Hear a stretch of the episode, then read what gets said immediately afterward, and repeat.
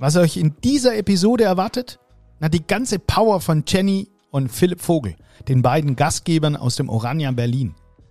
Moderne Grand Hotellerie mitten in Kreuzberg. Alleine das ist schon spannend. Aber was sich daraus im Gespräch entwickelt hat, mega. Einfach Wahnsinn. Ich sag's euch, liebe Freunde, wir hatten selten so viel Spaß, so viel Meinung, so klare Kante. Und es wird spektakulär. Wir gehen Gassi mit Frau Merkel, lüften das Geheimnis der beliebtesten Ente Berlins und erfahren von Philipp, warum Beständigkeit und Unverwechselbarkeit für eine gute Küche mindestens so wichtig sind wie Innovation. Und dann die Promis.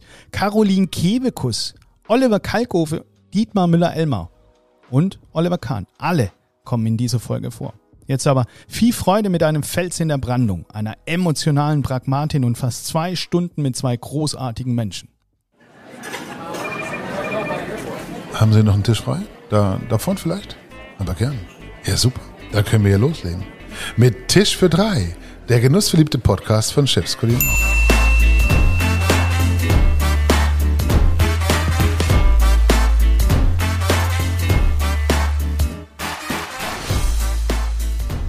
Ja, liebe Freunde, wir sind seit gestern mal wieder in Berlin und wir haben eine Nacht im Orania hinter uns, der wilden Schwester von Schloss Elmau.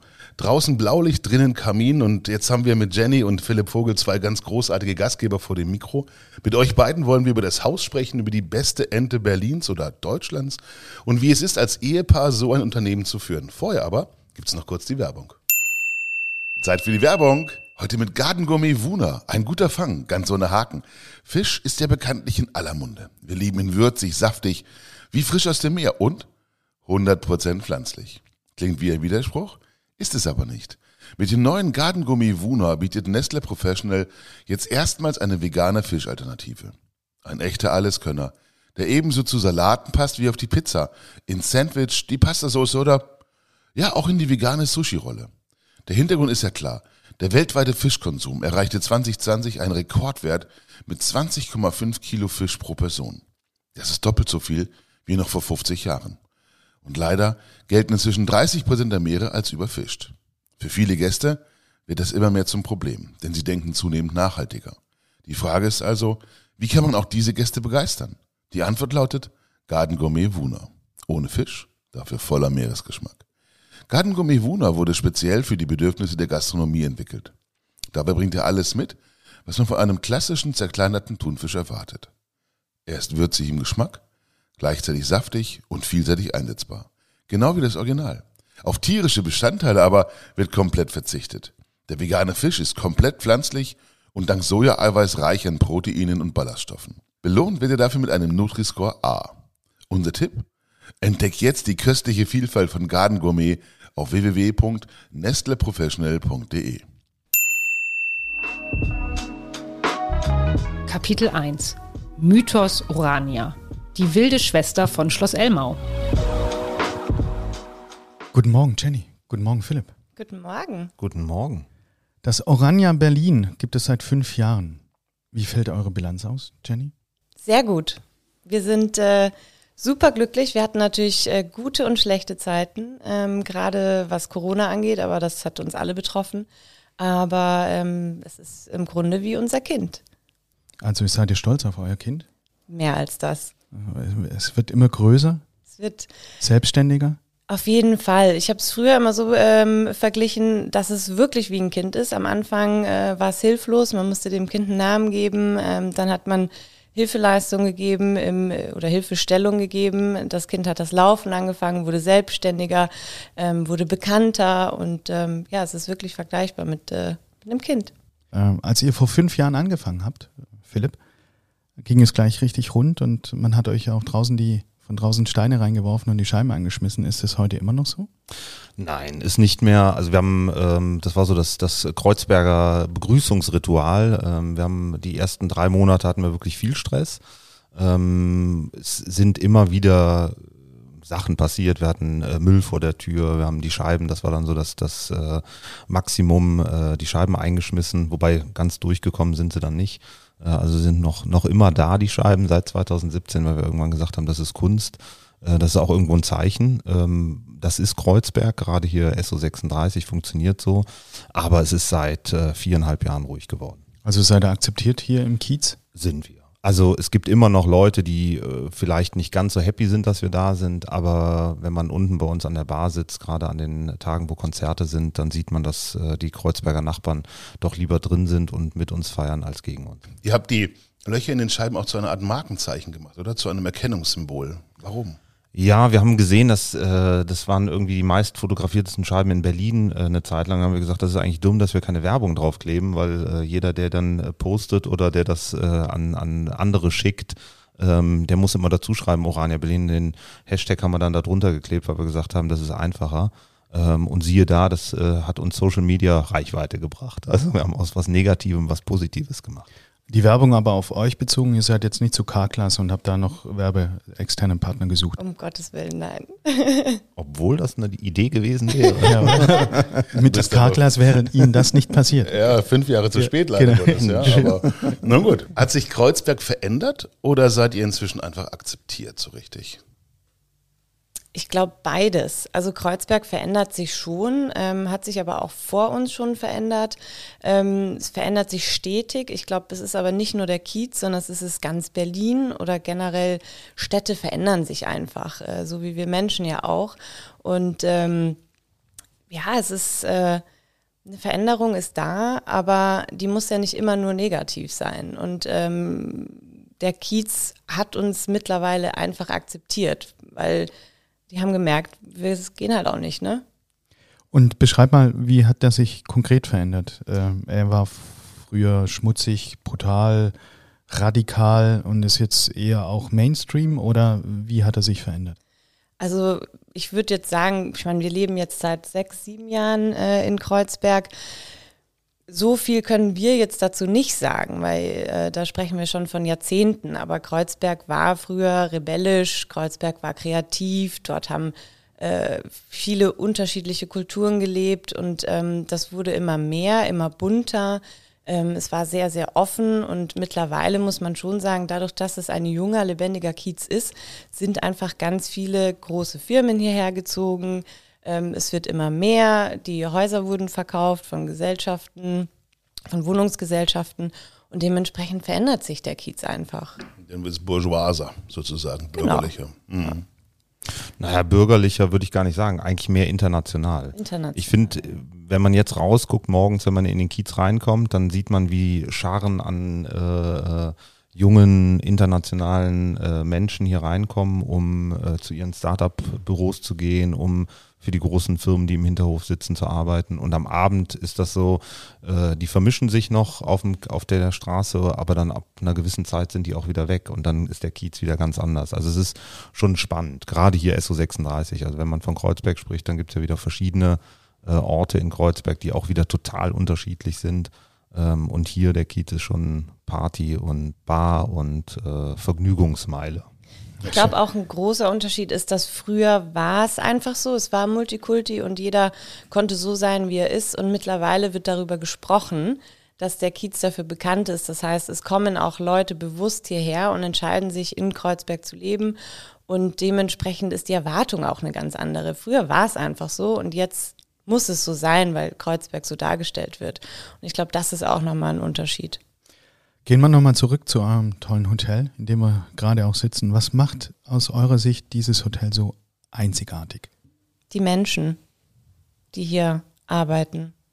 Und ich würde es noch nicht mal Arbeit, Arbeiten nennen, sondern das, äh, die Gemeinschaft, die hier ist. Also wir sind wie eine kleine Familie, die sich freut, wenn Besuch kommt. Das ist eine schöne, sch ein schönes Bild eigentlich, ne? Ja, absolut, absolut. Wobei man ja immer auch gerade bei Familie wissen muss, wer sich denn jetzt da zu Besuch anmeldet. Ja, es gibt ja Das wissen wir. verschiedene, verschiedene Gäste. Hast du dich nicht immer über jeden Besuch gefreut? Also meine Verwandtschaft hat sich nicht über meinen Besuch gefreut. Ich glaube, so rum war es eher. Ähm, da war ich immer der Bucklige. Aber gut, ähm, das ist eigentlich die perfekte Steilvorlage für die nächste. Was habt ihr für Gäste? Oder besser gesagt, was, und das klingt jetzt so BWL-mäßig, aber was und wer ist eure Zielgruppe? Das ist eine sehr große und sehr gute Frage, weil wir wissen nach fünf Jahren immer noch nicht, wer Endlich unsere, lobt mich mal einer. Wird auch Zeit hier. unsere Zielgruppe ist. Nein, wir haben ähm, tatsächlich, ähm, muss man sagen, dass wir äh, natürlich, äh, ihr habt es zu Anfang gesagt, wir sind äh, ähm, stehen in Verbindung mit Schloss Elmau und am Anfang war natürlich die große Frage, wird äh, das Orania das kleine Elmau in Berlin? Das können wir nach, äh, äh, das konnten wir nach sehr kurzer Zeit beantworten. Das werden wir nicht und das sind wir auch nicht geworden, weil wir wirklich was ganz anderes sind. Ähm, aber trotzdem haben wir natürlich auch die kulturliebenden Menschen, die in Elmau Gäste sind. Das sind auch unsere Gäste. Ähm, wir können aber nie sagen, oh, wir haben jetzt die und die Altersgruppe und den und den, wir haben jetzt nur Dach oder nur Amerikaner, Amerikaner oder nur Engländer. Also wir haben ein total gemischtes Publikum, was uns auch Spaß macht, was auch uns auszeichnet. Also wenn man bei uns unten im Restaurant sitzt, dann äh, ist von äh, 18 bis, äh, äh weiß ich nicht, 90 alles da. Von Großfamilie über Schauspieler, über Politiker. Also es ist eine sehr gemischte äh, und bunte, ähm, ja, sehr gemischte und bunte Gäste, die wir haben. Und das ist das Schöne daran, weil wir ja das auch irgendwo in Kreuzberg wiederfinden. Und was ist bei euch anders im Verhältnis zu den anderen Hotels? Ihr brecht, glaube ich, so haben wir es so ein bisschen erlebt, jetzt die letzten 18 Stunden, wo wir jetzt hier im Haus sind, so ein bisschen mit grundsätzlichen Konventionen. Und für all die, die jetzt dieses Glück nicht hatten, hier mal zu schlafen oder hier zu sitzen, was ist bei euch anders? Ich würde sagen, in erster Linie begegnen wir unseren Gästen auf Augenhöhe. Das heißt, ähm, wir, wir gehen davon aus, dass äh, so Freundlichkeit zum Beispiel ist ja manchmal eine Sache, die nicht ganz natürlich ist in, in Hotels. Und ähm, ich würde sagen, bei uns ist es natürlich. Ähm, und wir sind alle Menschen. Äh, jeder Mitarbeiter darf äh, Entscheidungen treffen, Verantwortung übernehmen, die dies möchten natürlich. Und ähm, dieses Begegnen auf Augenhöhe ist, glaube ich, ein Punkt. Und der andere Punkt ist weg von Standards. Ähm, ich bin vom Rezeptionsbereich ähm, in das Orania geschlittert oder durfte das Orania äh, machen. Und für mich war es immer ein Graus, an der Rezeption meine Gäste zu fragen, die einchecken, hatten sie eine angenehme Anreise? Weil ich glaube, die Zeiten sind vorbei, dass wir mit der Kutsche anreisen und äh, froh sind, wenn wir irgendwie in einem Hotel gesund und äh, ohne Überfall landen. Und Ist das die Überlieferung der Frage? Ja. Also die Frage Verrückt. kommt wirklich daher, ja. ähm, weil eben früher mit Kutsche angereist wurde und da natürlich viele Überfall, äh, Überfälle passiert sind, äh, über Stock und Stein, wie man so schön sagt. Es passieren viele Unfälle, die Räder sind kaputt gegangen, es mussten Räder gewechselt werden und daher kommt die, die hm. Frage, hatten Sie eine angenehme Anreise? Und eine Anreise ist doch nie schön. Also ich habe noch nie, wenn ich geschäftlich reise oder auch privat, gesagt, boah, sechs Stunden im Auto sitzen, super, das war ein Spaß. Und ähm, die Frage ist gleich negativ behaftet, finde ich, äh, am Anfang. Und lieber sage ich, Mensch, schön, dass Sie da sind. Ich freue mich, ich habe auf Sie gewartet. Und das gibst du dann quasi ähm, deinen Leuten an der Rezeption vor? Und äh, ihnen auch zu sagen, hört auf mit den Standards, mit den Floskeln, seid so, wie ihr seid? Ja. Nun kann es ja aber sein, dass unter Umständen dann nicht jeder auf eine neue eigene Frage kommt oder auf eine neue eigene Anrede, wie schön, dass du da bist. Ersetzt sich dann die alte Floskel, die alte Phrase durch einen neuen trainierten Satz? Oder sage ich, nee, ich vertraue auf die Kreativität und auf die Intelligenz meiner Leute? Man muss ja sagen, dass wir die Mitarbeiter einstellen. Und wenn wir im Vorstellungsgespräch mit denen sprechen, dann stellen wir ja nicht den, die Person ein und sagen, oh, der sieht jetzt gut aus, den muss ich jetzt so biegen, dass der genau das sagt, was ich will, sondern ich stelle den Mitarbeiter ja schon ein, wo ich sage, der hat's drauf, der ist cool, der ist vielleicht auch manchmal steif und wir wollen genau das oder der hat eine äh, ist total tätowiert und hat eine total lockere Art und genau das brauchen wir für den Job, den er macht. Also es ist gar nicht mehr so, dass man sagt, ähm, man muss den Mitarbeitern genau sagen, pass auf, hier darfst du das nicht mehr machen und das nicht mehr, weil dann wären wir ja wieder bei Standards.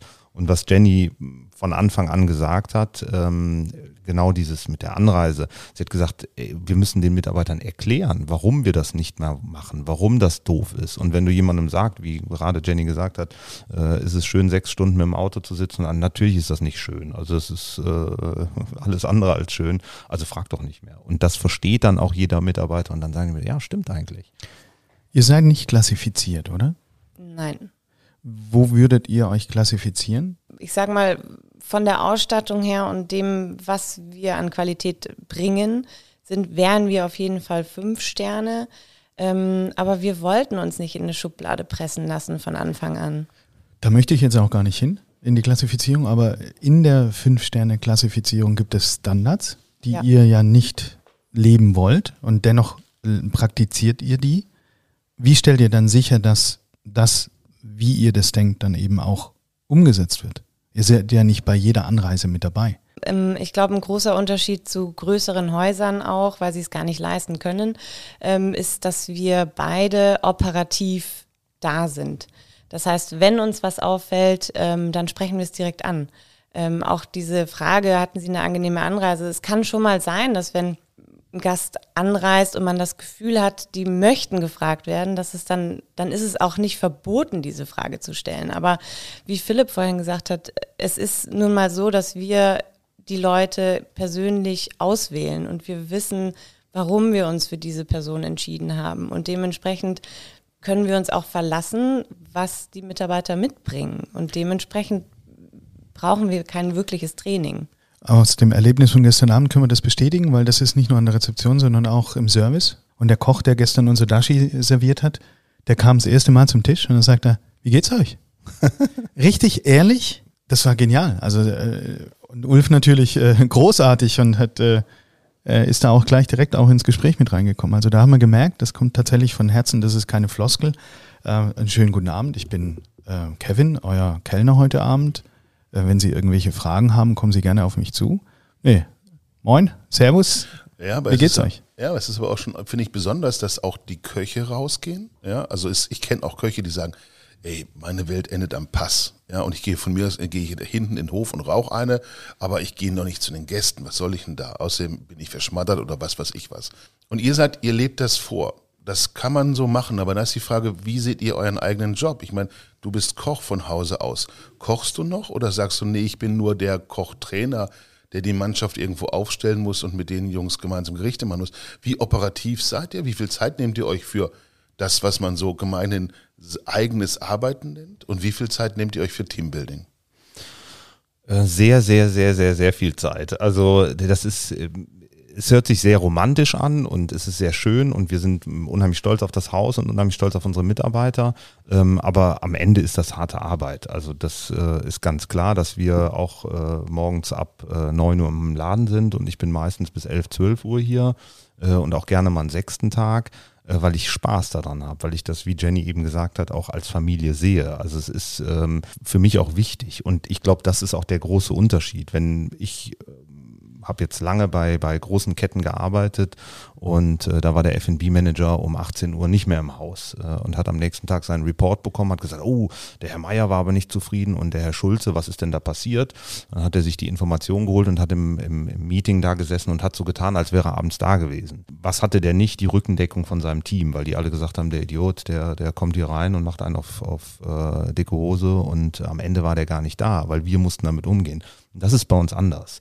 Wir sind da, wir sind für unsere Mitarbeiter da und vor allem geben wir jedem Mitarbeiter auch das Gefühl, dass er Fehler machen darf. Das ist sogar wichtig. Ich habe nie gelernt aus, aus positiven Erfahrungen, sondern immer aus negativen Erfahrungen.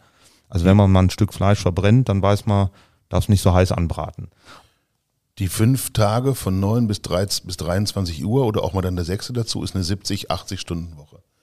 Ist das der Preis, den man zahlen muss, um dann auch so ein Haus, so ein Team zu haben?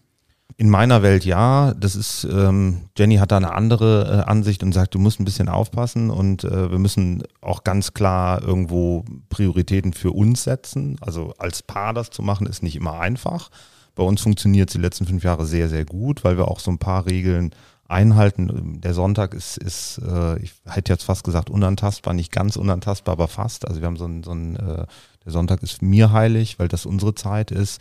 Ähm, wir haben, reden viel über die Arbeit, klar, haben aber auch Grenzen. Ähm, ich habe mir angewöhnt oder ich, ich musste äh, mir ein, ein zweites Telefon zulegen, dass ich ein privates und ein Diensttelefon habe, dass man auch sagen kann, okay, jetzt ist Schluss.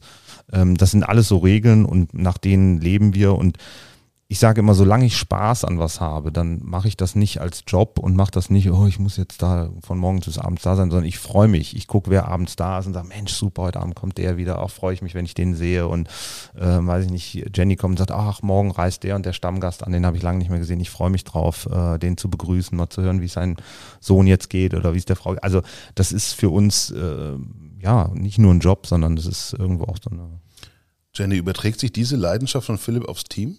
Ja, definitiv. Es ist ja, äh, im Grunde ist es nichts anderes wie äh, im Privatleben oder in der Gesellschaft. Man kann nicht Dinge erwarten, die man selber nicht tun würde. Und wenn man vorlebt, dann ist es ein ganz anderes Tun, als wenn man nur darüber spricht.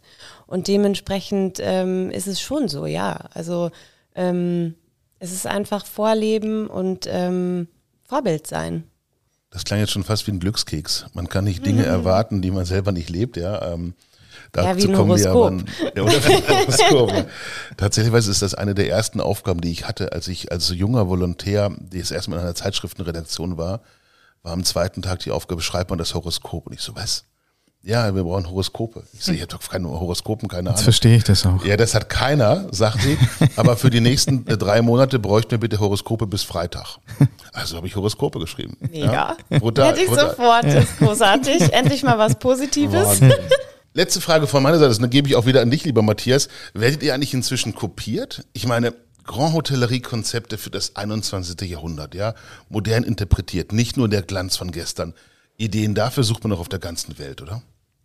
Auf jeden Fall. Und ähm, ich finde auch nicht, dass das verboten ist. Man äh, sucht sich seine Ideen bei Kollegen in anderen Konzepten und äh, man wird nur dann kopiert, wenn man gut ist. In welchen Konzepten? in unterschiedlichen Konzepten. Es gibt ja Business Hotels, Leisure Hotels, die coolen, die trendigen, die hippen, die klassischen. Also man sieht überall Dinge, die man selber vielleicht gerne oder wo man selber gerne die Idee gehabt hätte und dann, äh, klar, schaut man auf den Nachbarsteller.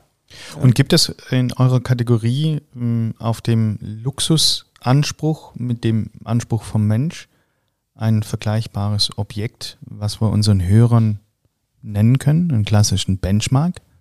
Ich gehe nicht davon aus, dass du jetzt das Adlo nennst oder das Ritz oder das Waldorf Astoria. Aber gibt es so etwas wie euch irgendwo in der Welt nochmal? Ich glaube, da müsstest du andere fragen.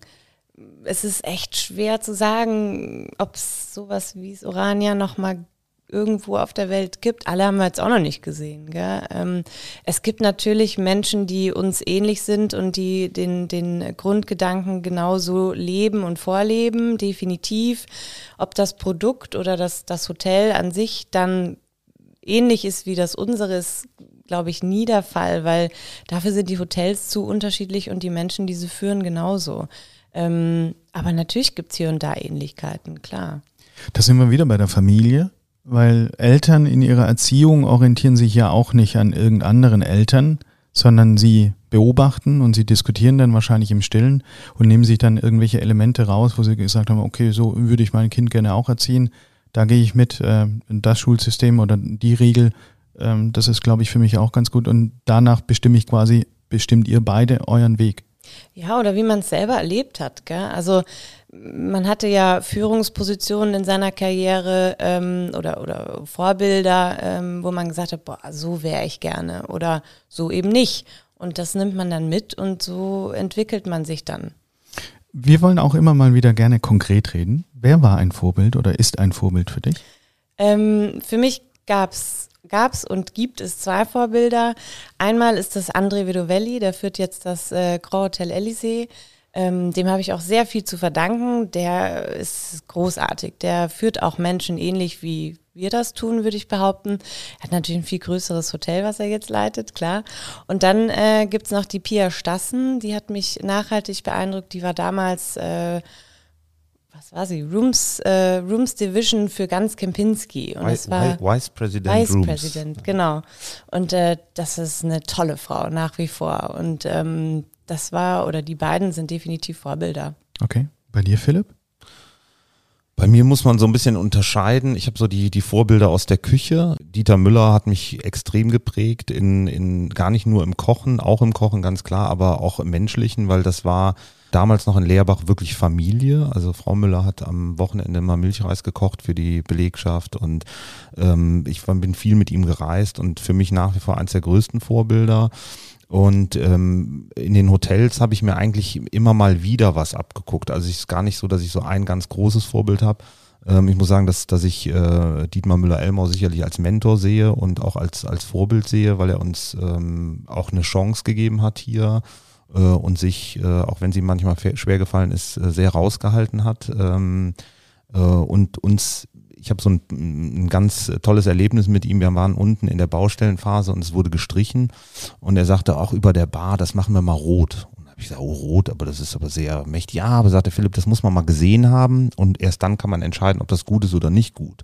Und der Maler hat dann angefangen zu malen und wir saßen dann äh, in der Baustelle und irgendwann war der fertig und es war fürchterlich. Also es war sehr äh, rot und sehr erdrückend.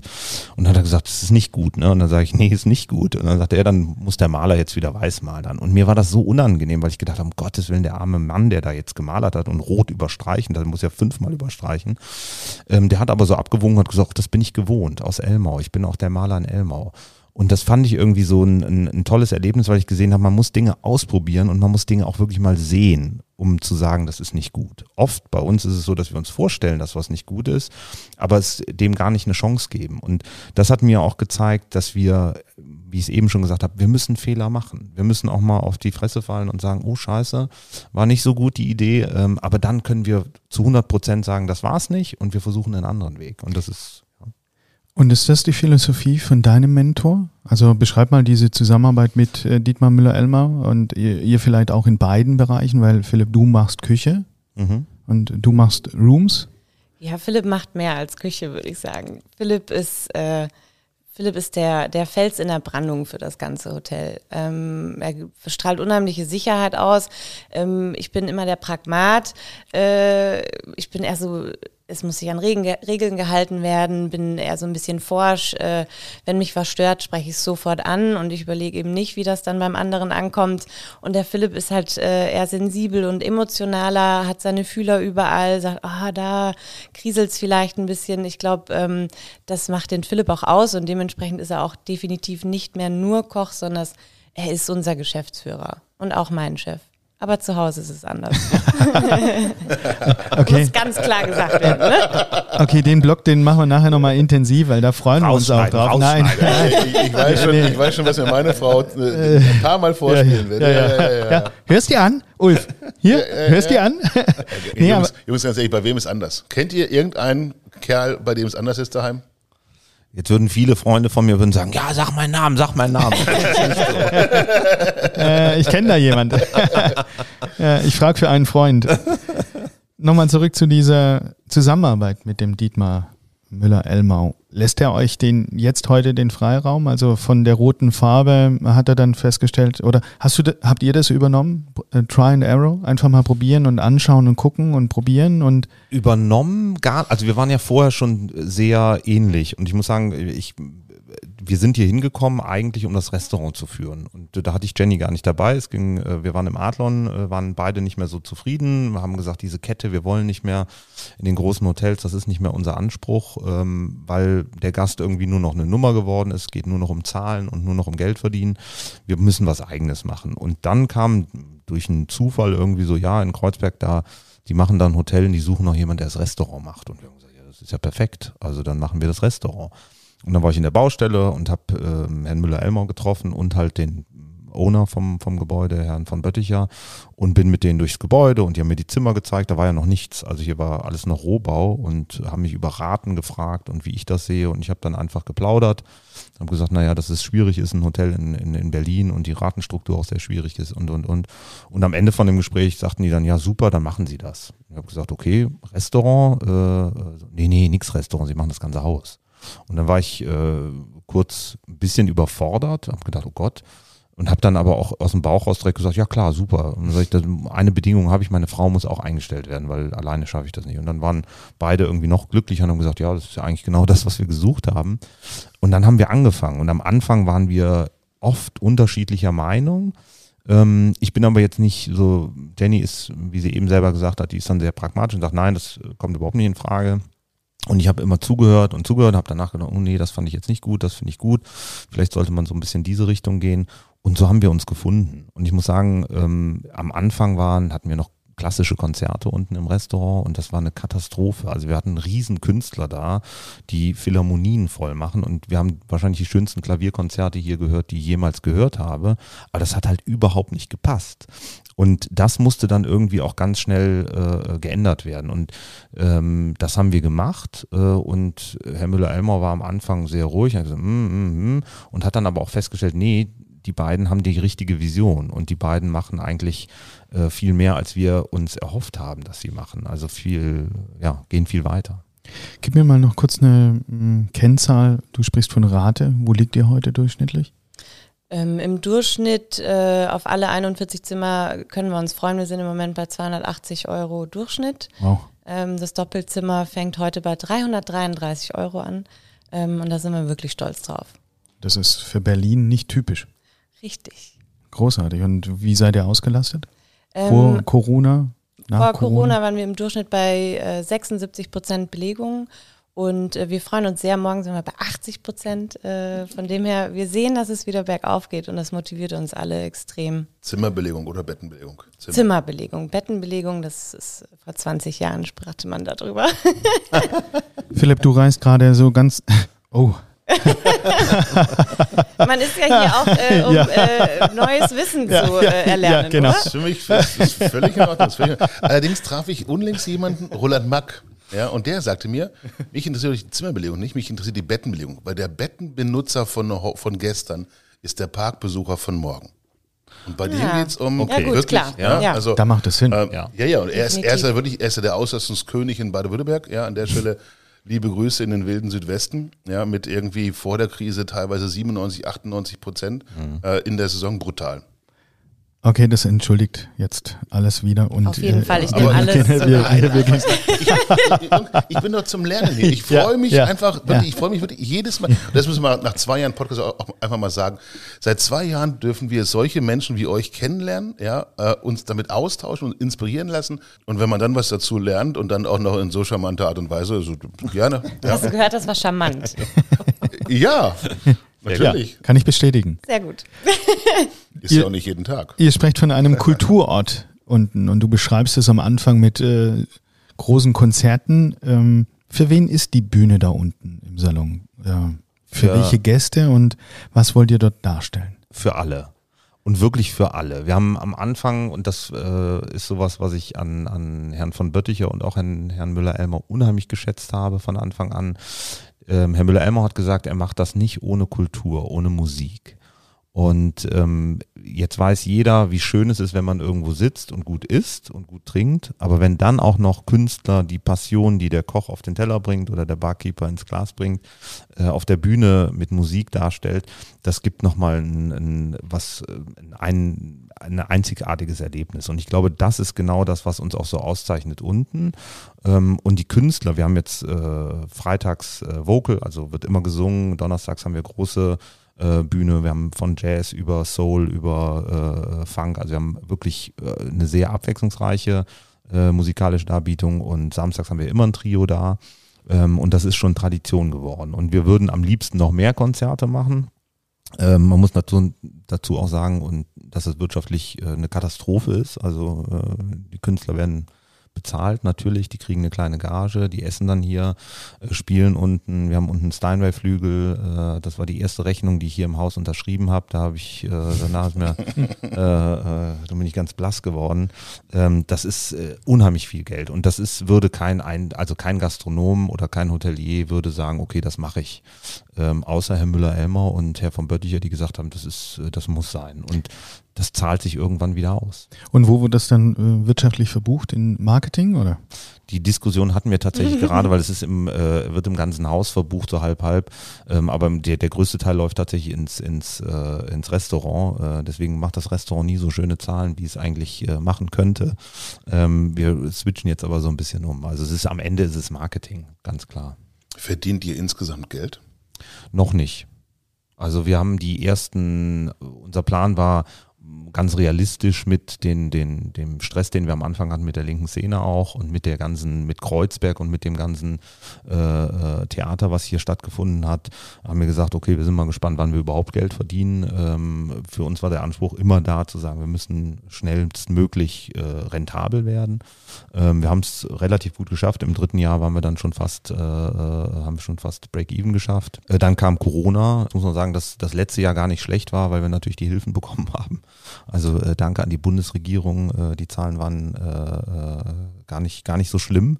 Und dieses Jahr ist jetzt die Frage. Also wir wir wissen, dass wir sehr schnell eigentlich Geld verdienen können äh, mit unseren Raten, mit der Auslastung. Ist jetzt so ein bisschen die Frage, wann es wieder losgeht. Also Ja, aber wenn man über Kunst und Kultur, über Gastronomie, Hotellerie spricht, kommt man natürlich an Corona überhaupt nicht vorbei. Du hast es gerade gesagt. Und dann kam Corona. Das ist so das letzte Jahr irgendwie so der Standardsatz, immer wenn es dann quasi in die Molltöne geht, um mal im Kunstbereich zu bleiben. Wie habt ihr die vergangenen zwei Jahre erlebt? Das war eine Achterbahn. Ähm, auf der einen Seite hat man irgendwie bewusster gelebt und auch geführt, bewusster geführt. Ähm, für mich, wie ich vorhin gesagt habe, Philipp ist eher sehr sensibel und eher emotionale äh, Mensch. Und ähm, auf einmal war ich als Pragmat äh, konfrontiert mit privaten Problemen der, der, der Kollegen. Und äh, wir sprechen jetzt nicht von Problemen, die, die immer wiederkehrend sind, dass man mal schlechte Phasen hat, sondern es, äh, auf einmal waren Dinge im Raum gestanden wie Depressionen oder Einsamkeit und da konnte man halt wenig helfen ähm, als, als, als Chef. Und ähm, das war schon schwierig. Dann natürlich gleichzeitig, okay, wie geht's weiter? Man hatte keine Glaskugel, man wusste nicht, ah ja gut, in zwei Monaten ist der Spuk vorbei und dann geht's wieder bergauf. Natürlich war die Hoffnung immer da, dann wurde die ITB abgesagt, dann war dies, dann war der nächste Brocken und man wusste ja gar nicht, wie lange dauert das jetzt? Was kann ich tun? Wie lange muss ich durchhalten? Ähm, man ist dann immer wieder durchgegangen, hat äh, gerechnet und gesagt, okay, so und so lange halten wir noch durch, dann wird's knapp. Wie lange dauert's jetzt noch? Und ähm, das war schon Stress. Und was habt ihr getan, damit ihr zusammenbleibt? In der Familie, in der gesamten Familie? Ah, wir haben sehr, sehr viel gesprochen, sehr, sehr viel versucht auch positiv zu sprechen, aber auch Fakten äh, auf den Tisch zu legen. Wir haben das große Glück, dass Herr Müller-Elmer und Herr von Bötticher eben von Anfang an gesagt hat, ihr entlasst keinen Mitarbeiter. Wir hatten zwei Mitarbeiter, die äh, genau äh, zu dem Monat angefangen hat, wo wir schließen mussten, ähm, wo der Lockdown kam.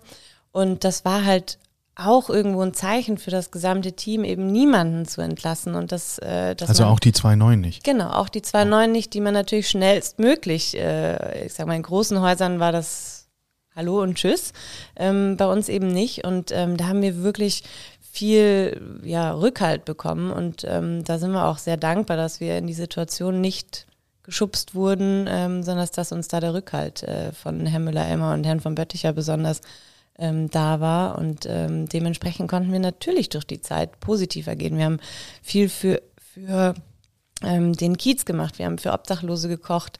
Wie viel Essen waren es? so circa 1000 Essen die Woche. Die Woche. Die Ja. Woche, ja.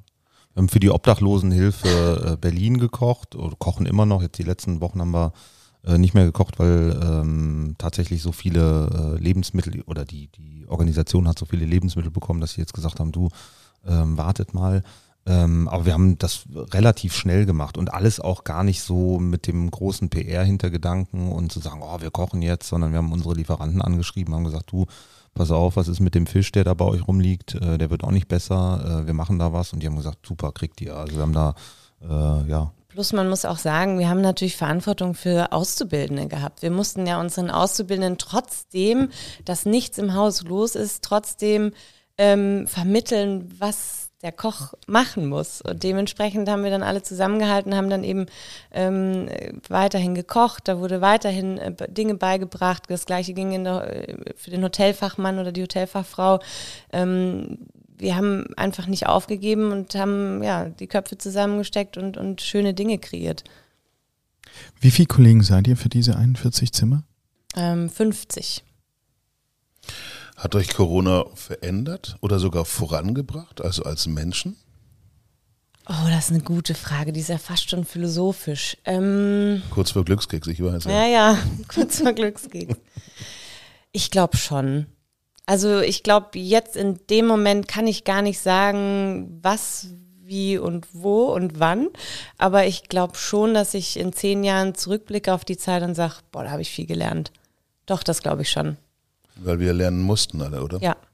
Aber auch weil wir, also ich finde, dass wir, ich sage das immer nicht gerne, weil sich das äh, eigentlich in so einer Krise nicht, nicht, nicht geschickt, aber äh, die ersten, den ersten Lockdown habe ich sowas von dermaßen genossen. Also das war, ich, äh, wir haben auf einmal abends gekocht zu zweit und haben äh, es war super Wetter, die Sonne war jeden Tag da. Ich bin, äh, glaube ich, 1000 Kilometer Fahrrad gefahren äh, und hatte auf einmal Zeit und äh, habe auch mal gesehen, boah, das Privatleben, das ist auch schön und auch wichtig. Das hat mir aber auch gezeigt, dass ich das, was ich mache, sehr gerne mache. Also weil wir haben sehr schnell auch zu Hause gesessen und gesagt, boah, wir vermissen die Gäste. Wahnsinn. Also ich freue mich schon, äh, wenn der Herr so und so wiederkommt und die Frau so und so und die Familie. Und also das war, ähm, das hat uns irgendwie auch nochmal gezeigt, wie schön es ist, uns gegenseitig zu haben. Also äh, wir haben, äh, Herr Müller-Elmer hat immer gesagt, äh, in der Krise, äh, er hat, äh, wenn wir telefoniert haben, hat er gesagt, geht es Ihnen gut? Äh, geht es Ihrer Frau gut? Geht es Ihnen beiden gut? Sind Sie noch äh, glücklich zusammen? Und ich habe gesagt, warum fragen Sie? sagte, ja, in so einer Krise ist ja dann meistens auch so, dass die, die, die Ehe vielleicht leidet. Und wir haben gesagt, nee, da brauchen sich keine Gedanken machen. Ah, das ist gut so. Und das war wirklich so. Also wir haben, äh, sind auch nochmal auf eine äh, ganz andere Art und Weise haben wir uns kennengelernt, weil wir halt vorher ja immer gearbeitet haben und auf einmal waren wir permanent zu Hause, haben Essenspläne und Einkaufspläne geschrieben und äh war manchmal ziemlich anstrengend auch. Man muss dazu sagen, ich bin, wir sind in, in vielerlei Hinsicht sehr, sehr ähnlich, aber in ganz vielerlei Hinsichten auch total unterschiedlich. Und gerade zu Hause zeigt sich das. Ich bin der unordentliche Mensch, der sagt, ja, Mai, ich Glas mal jetzt nicht in die Spülmaschine, das mache ich morgen. Und der Philipp sagt, oh mein Gott, warum steht das Glas hier, das muss, kannst du doch in die Spülmaschine räumen. Er ist unheimlich ordentlich.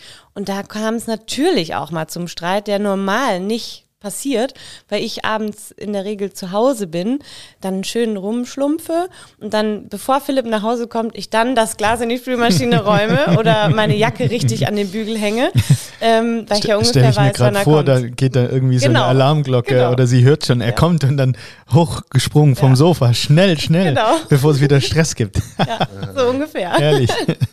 Was sind eure Ziele für den Rest des Jahres und vielleicht auch darüber hinaus?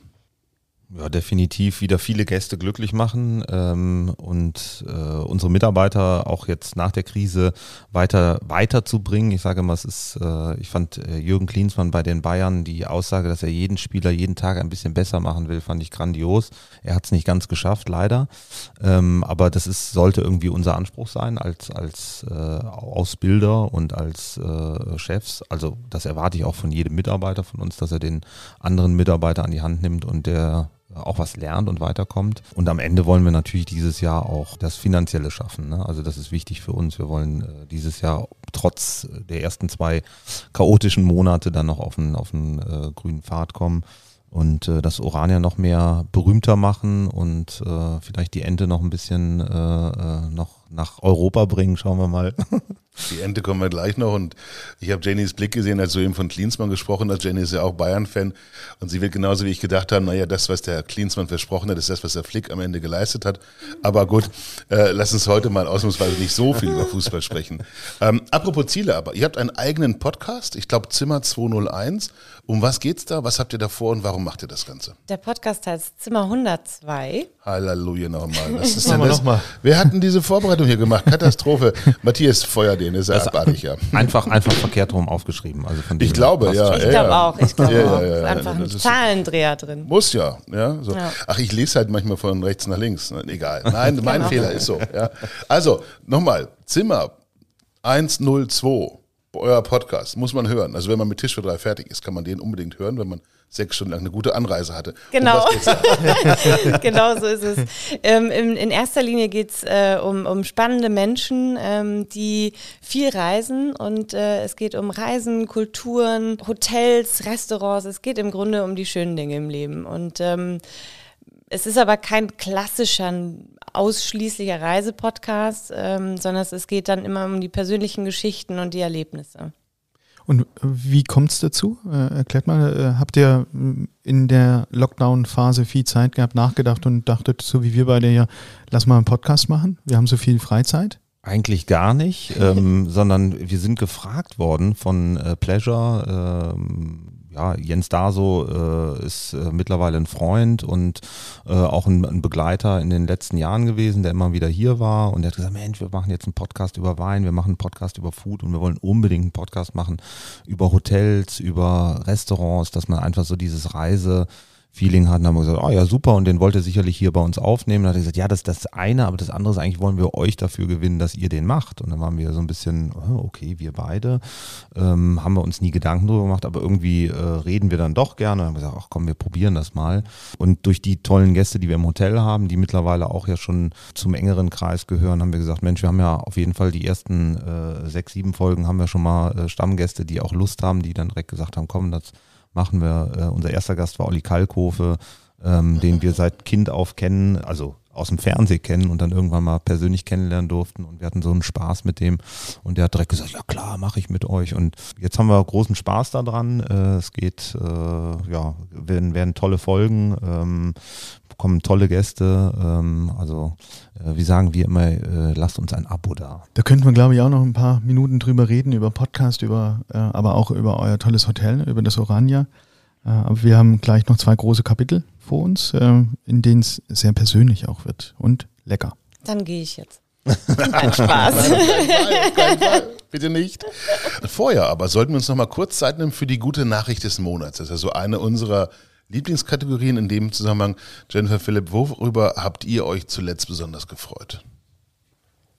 Oh, da muss ich aber jetzt mal richtig Wenn ihr erst überlegen Also wollt, ich, lasse ich ich weiß, Matthias. nee, Na, du hast ich schon weiß sofort, äh, wir haben die, den letzten Teil der Soforthilfen bekommen. Ähm, das war für, hat für großes Jubeln im Büro gesorgt.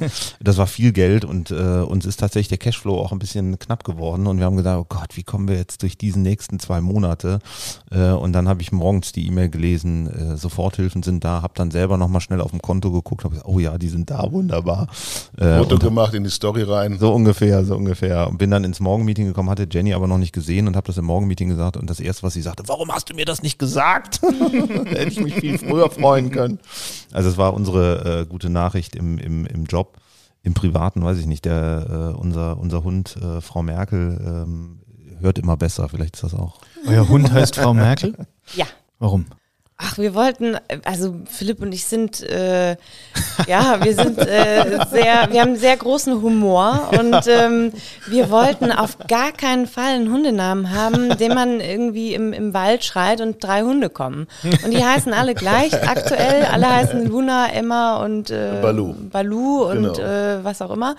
Und ähm, ich bin äh, Feministin und habe dann gesagt, komm, lass uns unserem, unserem, unserer Hündin äh, irgendeinen einen feministischen Namen geben. Dann sind wir alle durch und haben gesagt, gut, Frau Schwarz, das ist jetzt vielleicht nicht so toll.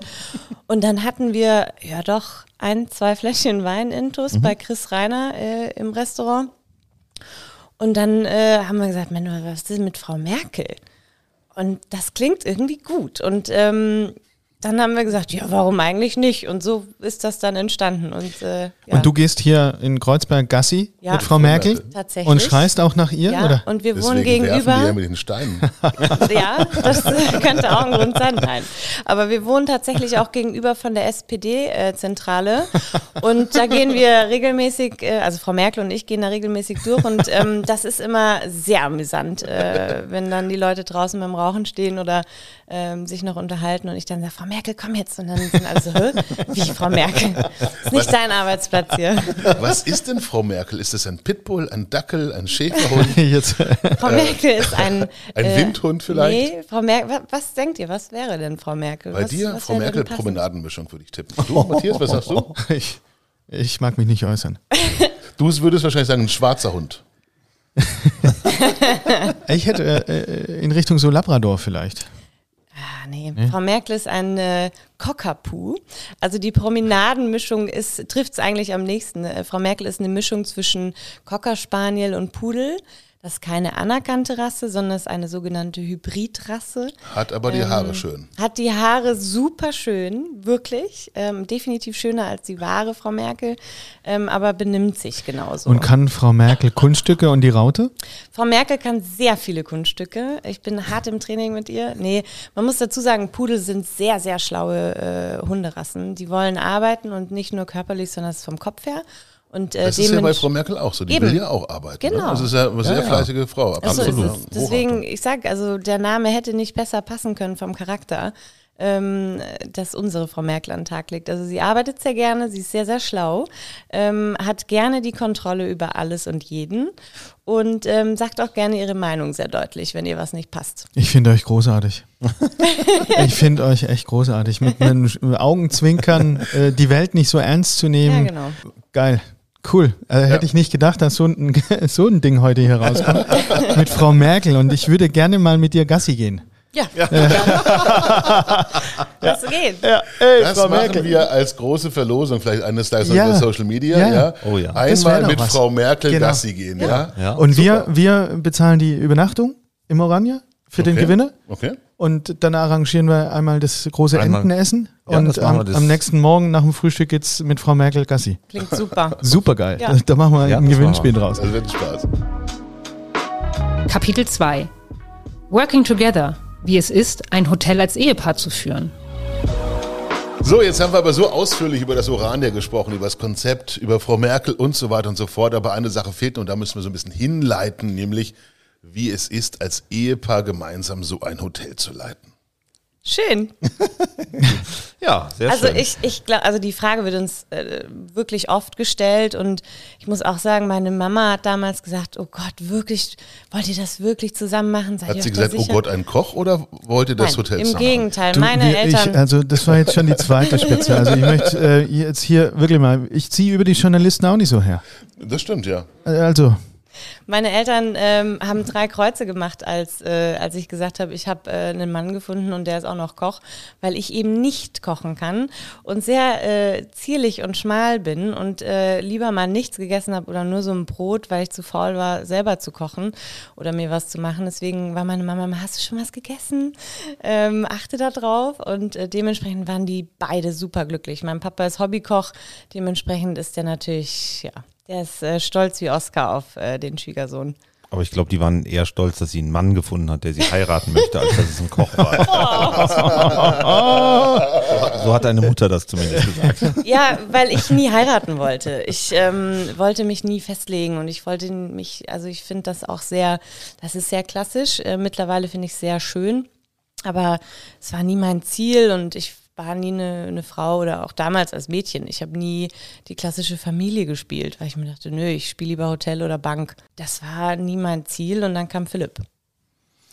Philipp, diese mm, Kultur zu Hause, vorhin hast du es ja ga- ganz kurz angerissen, äh, wenn ihr mal euch überhaupt nicht einig seid, äh, betrieblich, gibt es einen Mentor, äh, Dietmar Müller-Elmau, der dann äh, anmoderiert äh, zur Einigung oder wie kommt ihr dann da durch? Das, Das- gibt's eigentlich ja. nicht. Das gab's nie. Also es ist, es gibt ganz klare Bereiche, wo wir uns, also die Jenny würde sich niemals in die Küche einmischen. Also wir sind im Endeffekt so offen uns gegenüber auch, dass wir nicht sagen, ähm, ist das jetzt richtig oder falsch, sondern es ist eher so, dass wir sagen, den Weg gehen wir jetzt äh, und dann sagt der andere auch, lass uns vielleicht äh, ein, zwei Dinge noch äh, ändern und vielleicht die Richtung. Also es ist äh, eigentlich immer ein, ein offener Dialog. Es ist nie so, dass wir sagen, boah, das geht jetzt gar nicht, was du da machst, überhaupt nicht. Ganz im Gegenteil, man lernt ja auch voneinander. Also wir sind, äh, glaube ich, so erwachsen und so äh, uneitel, dass wir sagen, also wenn Jenny sagt, du pass auf, äh, das war jetzt nicht geil, was du gemacht hast, das musst, äh, da musst du dich entschuldigen oder das musst du jetzt irgendwie wieder verändern, dann bin ich keiner, der sagt, oh, ich bin jetzt stur, das muss ich jetzt, sondern höre ich auf meine Frau und genauso ist es umgekehrt. Also Weil ihr ja grundsätzlich auch in die gleiche Richtung geht. genau. Kommen da gar keine so große, eklatanten Unterschiede. Außer wie beim Fußball haben wir gehört. Bayern bist du, Ja. äh, Jenny, und du Genau. bist? Ich bin äh, seit Geburt Kölner und in Köln gibt es ja nur den ersten FC Köln. Also Okay, das könnte eine Diskussion geben. Das ist, gibt's auch, äh, die Diskussion entsteht auch immer dann, wenn die zwei Mannschaften gegeneinander spielen. Ich halte mich dann immer sehr zurück, drück nicht in die Wunde rein, weil meistens gewinnt halt Bayern. Ist ja auch Ähm, zum Glück nicht so oft. Also alle paar Jahre spielen sie bei uns in der Bundesliga, dann wieder nicht. So ist halt. Ist halt abwechselnd, Ja, ist halt der FC sehr rauf, nett mit euch. runter. Dankeschön. Liebe Ich Hörer, wir haben zwei Bayern-Fans am Tisch und ähm, wir brauchen gar kein großes Quiz, um herauszufinden, wer das da ist. Ähm, ja, Ich muss aber dazu sagen, ich bin äh, FC-Sympathisant, weil nachdem ich im Stadion war, das ist schon geil. Das muss man wirklich sagen. Ich, Bayern kann jeder. Nee, nein, Bayern kann nee, nicht nee, jeder, weil als Du musst so viel, Bayern-Fan. so viel Missgunst aushalten Ja. können. Ja, du bist ist einfach, du bist einfach sozialer gefestigt, wenn du Bayern-Fan bist. Ja. Ja, es ist wirklich so. Es ist auch wirklich, man muss da auch ähm, manchmal äh, emotional eine Schutzmauer aufbauen, weil es wirklich so ist, Bayern verliert oder spielt unentschieden. Wow. Ja, der FC spielt regelmäßig unentschieden, Pauli auch. Ähm, und dann spielt Bayern mal unentschieden und dann ist Bayern in der Krise. Ja. Das ist wirklich, das nervt. Ganz kurz, wir haben geheiratet, ähm, standesamtlich hier in Berlin. Am gleichen Tag hat Bayern gegen Dortmund im Pokal gespielt, auch hier in Berlin. Wir waren abends mit dem engsten Kreis äh, in der Kneipe und haben unsere Hochzeit äh, äh, noch so ein bisschen äh, ausgefeiert. Naja, wir haben die Kneipe danach ausgesucht, dass eine Leinwand da ist, damit wir Ist Fußball klar, gucken ja klar, können. sonst hättest du ja verschieben müssen, die Hochzeit. Genau, Genau. genau. Ja, ist ja unpraktisch. Ja. Und äh, das Spiel lief und mein bester Freund, den ich äh, auch schon seit äh, gefühlt 30 Jahren kenne, natürlich auch FC-Fan, äh, auch Kölner. Äh, wir haben dort das Spiel mitgeholt und Bayern hat natürlich gewonnen, also wie auch, wie auch sonst. Ähm, am Ende des Spiels war fünf Minuten Freude bei all den Bayern-Fans, die da waren, also die Familie von Jenny. Ähm, und danach war das Thema erledigt. Und mein bester Freund guckte mich an und sagte, ja, wenn wir den Pokal gewinnen, dann würden wir zehn Tage durchfeiern und würden die Budi abreißen. Und die sind so ganz normal Es ins. ist, ähm, es ist normal. Genau. Ja, sie gewinnen halt. Genau. Also wir haben jetzt den Pokal gewonnen, jetzt können wir uns den anderen Dingen wieder widmen. Wir müssen uns ja meistens auch noch auf die Champions League konzentrieren. Und das ja wollte ich auch sehen, gerade sagen. Also der Pokal ist dann eine schöne Geschichte, Ja. aber du Okay. musst einfach sehen, der richtige Pokal hat halt zwei Henkel. Ja. Genau. So, und das ist Das war und- damals auch so. Ja, ja. Ich glaube, wir wollten äh, weiter über das Hotel Ich, sprechen. ich, denke, ich denke auch. Also ich, Fokussiert bleiben, sagt ich glaube, wir kommen hier auch nicht weiter, wenn gleich der Fußball ja auch was mit Genuss zu tun hat. Sagtest du weiter, immer weiter? Kenne ich, Oli Kahn. Mein äh, Kindheitsheld wohlgemerkt. Meine auch. Olli Kahn, äh, mein, großartig. mein, Ja. ja. es ist Ja. mein, mein Kindheitsidol. Ich hatte tatsächlich ähm, Sticker von Olli Kahn überall. Ich fand ihn großartig und nach wie vor finde ich ihn großartig. Das ist er auch. Und er hat sich auch unglaublich weiterentwickelt. Also wenn wir irgendwann die Chance haben, einen Podcast zu machen mit Oli Kahn, ja? Dann sagt ihm, er soll mich Kommst du mit, grüßen. oder? Kommst du mit? Ja, noch besser. ja. Okay, wir haben heute Überlänge, weil wir haben noch so viele Themen, die wir ansprechen wollen. Ich würde nochmal wieder zurückgehen wollen. Ähm, Küche Service. Du sagst vorhin, er ist dein Chef. Ähm, klassisch in der Hotellerie ist es ja so, dass äh, Service und Küche sich nicht so ganz grün sind. Habt ihr die Situation im Betrieb auch? Gar nicht. Also ich, ich, ich bin ja nicht operativ im Service ähm, und auch nicht operativ in der Küche. Ähm, das gibt's gar nicht, den Disput. Also äh, Küche und, und Service arbeiten Hand in Hand und da gibt's kein, ähm, kein, keine Zickereien. Und wenn du sagst, Philipp ist eher der ruhige Typ, ähm, kann man dann denken, dass du eher dann vielleicht mal laut wirst? Mhm. Mhm.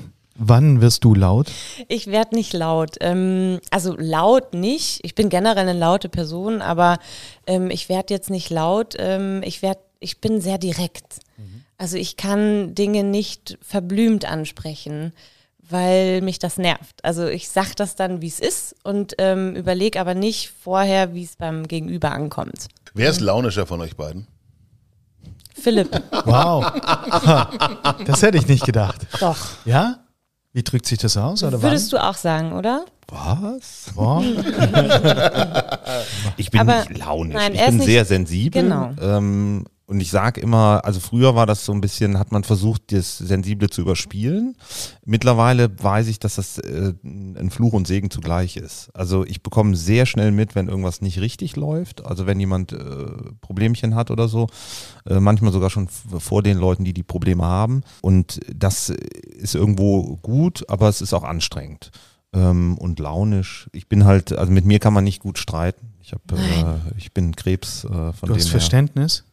Nee, Nee, nicht immer. Gar nee, nicht. nee. Null. Und warum kann man nicht streiten dann mit dir? Ich, weil ich keine Lust habe zu streiten, Ja. deswegen dann. Der Philipp ist wie, oh Gott, dieses Thema, also wir streiten zum Glück nie. Oder ganz selten. Also wirklich, vielleicht, wenn es hochkommt, jedes zweite Jahr. Und das ist auch gut so. Weil ich bin Löwe und ähm, ich muss alles, wenn mich was nervt, muss es raus. Und dann muss ich darüber schreien und diskutieren bis zum Tode quasi. Und der Philipp sagt dann, ja, wenn du meinst und geht. Und das, das ist schlimm. Das macht einen fertig. Und dann ist der so fies, weil er dann ähm, das immer wieder fallen lässt, so mit so Spitzen. Und das, das macht einen wahnsinnig. Und vor allem, wenn man eben diese Charaktereigenschaft hat, wie ich sie habe, dann ist das echt schlimm. Wenn man das einfach aussprechen möchte und diskutieren möchte und darüber eine Lösung finden möchte und der geht und sagt, ja, wenn du meinst, Und wann stellt sich dann für dich so dieses Gefühl ein, ich bin jetzt zufrieden mit der Diskussion? Kommst du an den Punkt? Oder willst du dann Nee. immer weiter, immer weiter, immer weiter, immer weiter diskutieren? Also ich könnte immer weiter und weiter diskutieren, aber mir bleibt ja nichts anderes übrig. Ich muss auch sagen, ich bin diejenige, die dann immer zu ihm geht und sagt, komm jetzt, ist wieder gut, hä? Und dann sagt er, ja, war ja gar nichts. Was ist dann, was für mich Selbstbeherrschung kostet, weil ich mir eigentlich denke, boah, das wäre jetzt schon wieder ein Grund zu diskutieren. Aber ich liebe ihn halt sehr und dann schlucke ich es runter, Herrlich. schlafe eine Nacht drüber, gehe mit Frau Merkel Gassi äh, und das war's dann. Alle zwei Jahre wohl. Alle zwei Jahre Wenn haben wir, genau, haben wir protokolliert Also- und ähm, ich rege an, dass Ulf vielleicht ähm, zu seiner Vergangenheit zurückkehrt und euch beiden vielleicht auch mal wieder ein Horoskop schreibt und euch zukommen lässt. Ja, ich war entsetzt, Gerne. als ich das gehört habe. Ich habe gedacht, das stimmt immer alles. Jetzt habe Ja, ich ne? gehört, dass das Stimmt. irgendein Also- Journalist dann schreibt. Alle, und dann, natürlich. Gottes so eine Luftblase geblasen, oder? Freilich. Und, und, ich, und ich weiß jetzt warum. Ich habe, ich habe selten, selten so viel Fanpost bekommen, wie in den Wochen, in denen ich Horoskop geschrieben habe. Ja, da kamen Briefe, Mensch, Sie haben mein Leben verändert. Es ist auf einmal so schön und alles und ich, alles, was Sie geschrieben haben, ist eingetreten und ich dachte, so, ach du Scheiße. Wie viel reist ihr beide? Und reist ihr gemeinsam oder ist es eher schwierig, weil immer einer im Hotel sein muss? Wir haben ja eben gesagt, der Sonntag ist heilig und der Urlaub auch. Also es ist schon so, wir waren jetzt lange nicht mehr, jetzt nicht nur wegen Corona, sondern auch äh, haben, haben wenig geschafft, muss man sagen. Die letzten zwei Jahre äh, sind wir nicht mehr gereist, aber wir haben schon, gucken schon, dass wir einen Urlaub immer machen im Jahr, einen schönen, ähm, je nach äh, Gusto. Dieses Jahr haben wir, freuen wir uns schon seit anderthalb Jahren drauf. Wir haben ein äh, Wohnmobil gemietet im Sommer und werden drei Wochen durch Italien fahren. Mit Ähm, Frau Merkel. mit Frau Merkel, genau. Da freuen wir uns wirklich sehr, sehr drauf. Ähm, und die letzten, also das letzte Reisen war, ich glaube, vor zwei Jahren New York oder vor zweieinhalb Jahren New York. Island, War das danach? ja. Ja, stimmt. Island. Und, Wunderschön. und was seid ihr dann für Gäste, wenn ihr ins Hotel geht? Seid ihr sehr kritisch und kontrolliert alles oder seid ihr sehr tolerant, verständnisvoll? Wir sind, glaube ich, äh, Gäste, wie man sie sich wünscht. Gar nicht selbstverliebt, ne? Aber ähm, wir, wenn wir im Urlaub sind, sind wir im Urlaub. Natürlich fallen uns Dinge auf und natürlich schauen wir anders äh, in Restaurants oder auch in Hotelzimmern und auch an der Rezeption. Ähm, und natürlich stellen sich mir die Nackenhaare auf, wenn ich gefragt werde, ob ich eine angenehme Anreise hatte. Aber im Großen und Ganzen, ich, ich finde es witzig und ich bin super oder wir beide sind immer super dankbar und ähm, sind sehr nett und sehr unauffällig. Also ich glaube, ich habe mich einmal, ähm, da war ich geschäftlich unterwegs, ähm, hab, äh, war auf einer Messe in Dubai, habe ich mich einmal beschwert, weil es in dem Zimmer so heiß war und so stickig, weil die Klimaanlage nicht funktioniert hat. Und ähm, das war das einzige Mal und selbst die Beschwerde, und da spreche ich aus Erfahrung, war keine Beschwerde, sondern es eine nette Anmerkung mit einer kleinen Drohung. Ähm, aber das ist nicht Beschweren. Mein Lehrchef äh, Erhard Schäfer äh, aus Köln, der hat äh, zu uns gesagt immer, ihr müsst mit den Augen stehlen. Und das fand ich einen unheimlich tollen Satz, weil das ist das Leben. Also wenn man erfolgreich werden will, dann muss man mit den Augen stehlen. Also man muss gucken, äh, offen sein und äh, das äh, sind wir definitiv, wenn wir im Urlaub sind. Und wir sind, wir gucken uns auch viel ab. Also wir haben uns vorher schon gesagt, wenn wir in einem guten Hotel sind und irgendwas Tolles sehen, dann sagen wir auch, Mensch, cool, wie können wir das bei uns umsetzen? Können wir das gleich machen oder können wir das äh, äh, anders machen? Oder also es ähm, äh, ja, gibt immer wieder überraschende Erlebnisse. Vielleicht zurückkommend von den Reiseerlebnissen wieder hier in die Familie zum Ehepaar letzten Endes. Es gibt ja eine ganze Menge toller Familienbetriebe in der Gastro, aber es gibt auch Ehen, die daran kaputt gehen, dass man jeden Tag miteinander verbringt. Ähm, für all die anderen Gastropaare da draußen, was sind eurer Meinung nach die drei wichtigsten Dinge, um glücklich zu bleiben gemeinsam? Jetzt kommt wieder der Pragmat, klare Regeln. Klare Regeln, Philipp? Äh, viel Romantik. Viel Romantik? Was ist denn So romantisch? Was ist denn romantisch bei uns hier? Nein, man muss, ja, wie wir, äh, man muss sich irgendwo mit auch auf Augenhöhe begegnen, das ist wichtig und man muss sich auch äh, öfters mal sagen, wie gern man den anderen hat, also und wie wichtig das äh, Zusammenspiel ist und das äh, tun wir auch oft. Und alle zwei Jahre streiten. Genau. Ja, könnte ich alle drei Jahre vielleicht. Dann benimm dich so. Da waren die klaren Regeln. Ja, genau. Ach herrlich. Letzte Frage. Die traue ich mich kaum zu stellen, ich mache es trotzdem. Kinder, geht das als Hotelierpaar und ist das ein Thema für euch? Ich glaube, die Frage geht an mich. Ähm, Nö, die gehen doch nicht beide. Das ist ja, wie ihr das regelt, ist mir egal. ähm, also ich würde schon sagen, dass das geht. Ähm, es gibt bestimmt viele Hoteliers, die, die das haben. Also wo die Kinder ja dann auch eventuell den Betrieb übernehmen. Das, ich hasse diese Frage, muss ich auch ganz ehrlich sagen, ähm, weil es wirklich so ist, dass man als Frau ab einem gewissen Alter in der glücklichen Beziehung immer in diese, ah, und wann kommen Kinder? Die Frage wird mir immer gestellt, regelmäßig und ich finde sie sehr persönlich, weil was wäre jetzt, wenn ich gesagt hätte, ich kann keine Kinder bekommen? Nächste Frage. Das wäre ein Punkt, der in der Tat schwierig gewesen wäre. Ja. Ja. aber dennoch ist es ja so, dass auch, ich kenne unglaublich viele Hoteliers, die einfach auch eine Dynastie aufbauen wollen, die da sagen, hey, das, was wir hier machen, das versuchen wir in irgendeiner Weise unsterblich zu machen. Ähm, und dann ist es ja auch so, dass man auch Kinder adoptieren kann oder äh, wie auch immer man das, man das regeln möchte. Ich Aber man möchte es weitergeben letzten Endes so ein Stück weit. Ja. Ja, ich ziehe mal meinen Blazer aus, denn äh, die eigentlichen Legenden sind die, die von uns gehen und ähm, die dann äh, was hinterlassen, was vielleicht gar nicht mehr lebendig ist. Auf meinem T-Shirt ist äh, Michael Jackson äh, und Freddie Mercury.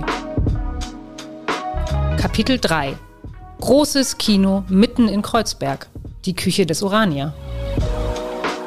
Damit wäre das Thema wunderbarerweise beantwortet, glaube ich. Und ich muss jetzt irgendwie gucken, dass ich von dem Thema Freddie Mercury jetzt äh, in Richtung der Peking-Ente komme. Das ähm, Ist, doch mal eine schöne Aufgabe. ist eine schöne. Aufgabe. Und ich hatte im Moment noch den Gabo Steingart wieder im Kopf. Danach kann nichts kommen. Ähm, aber da war echt eben auch Kraft dahinter. Danke.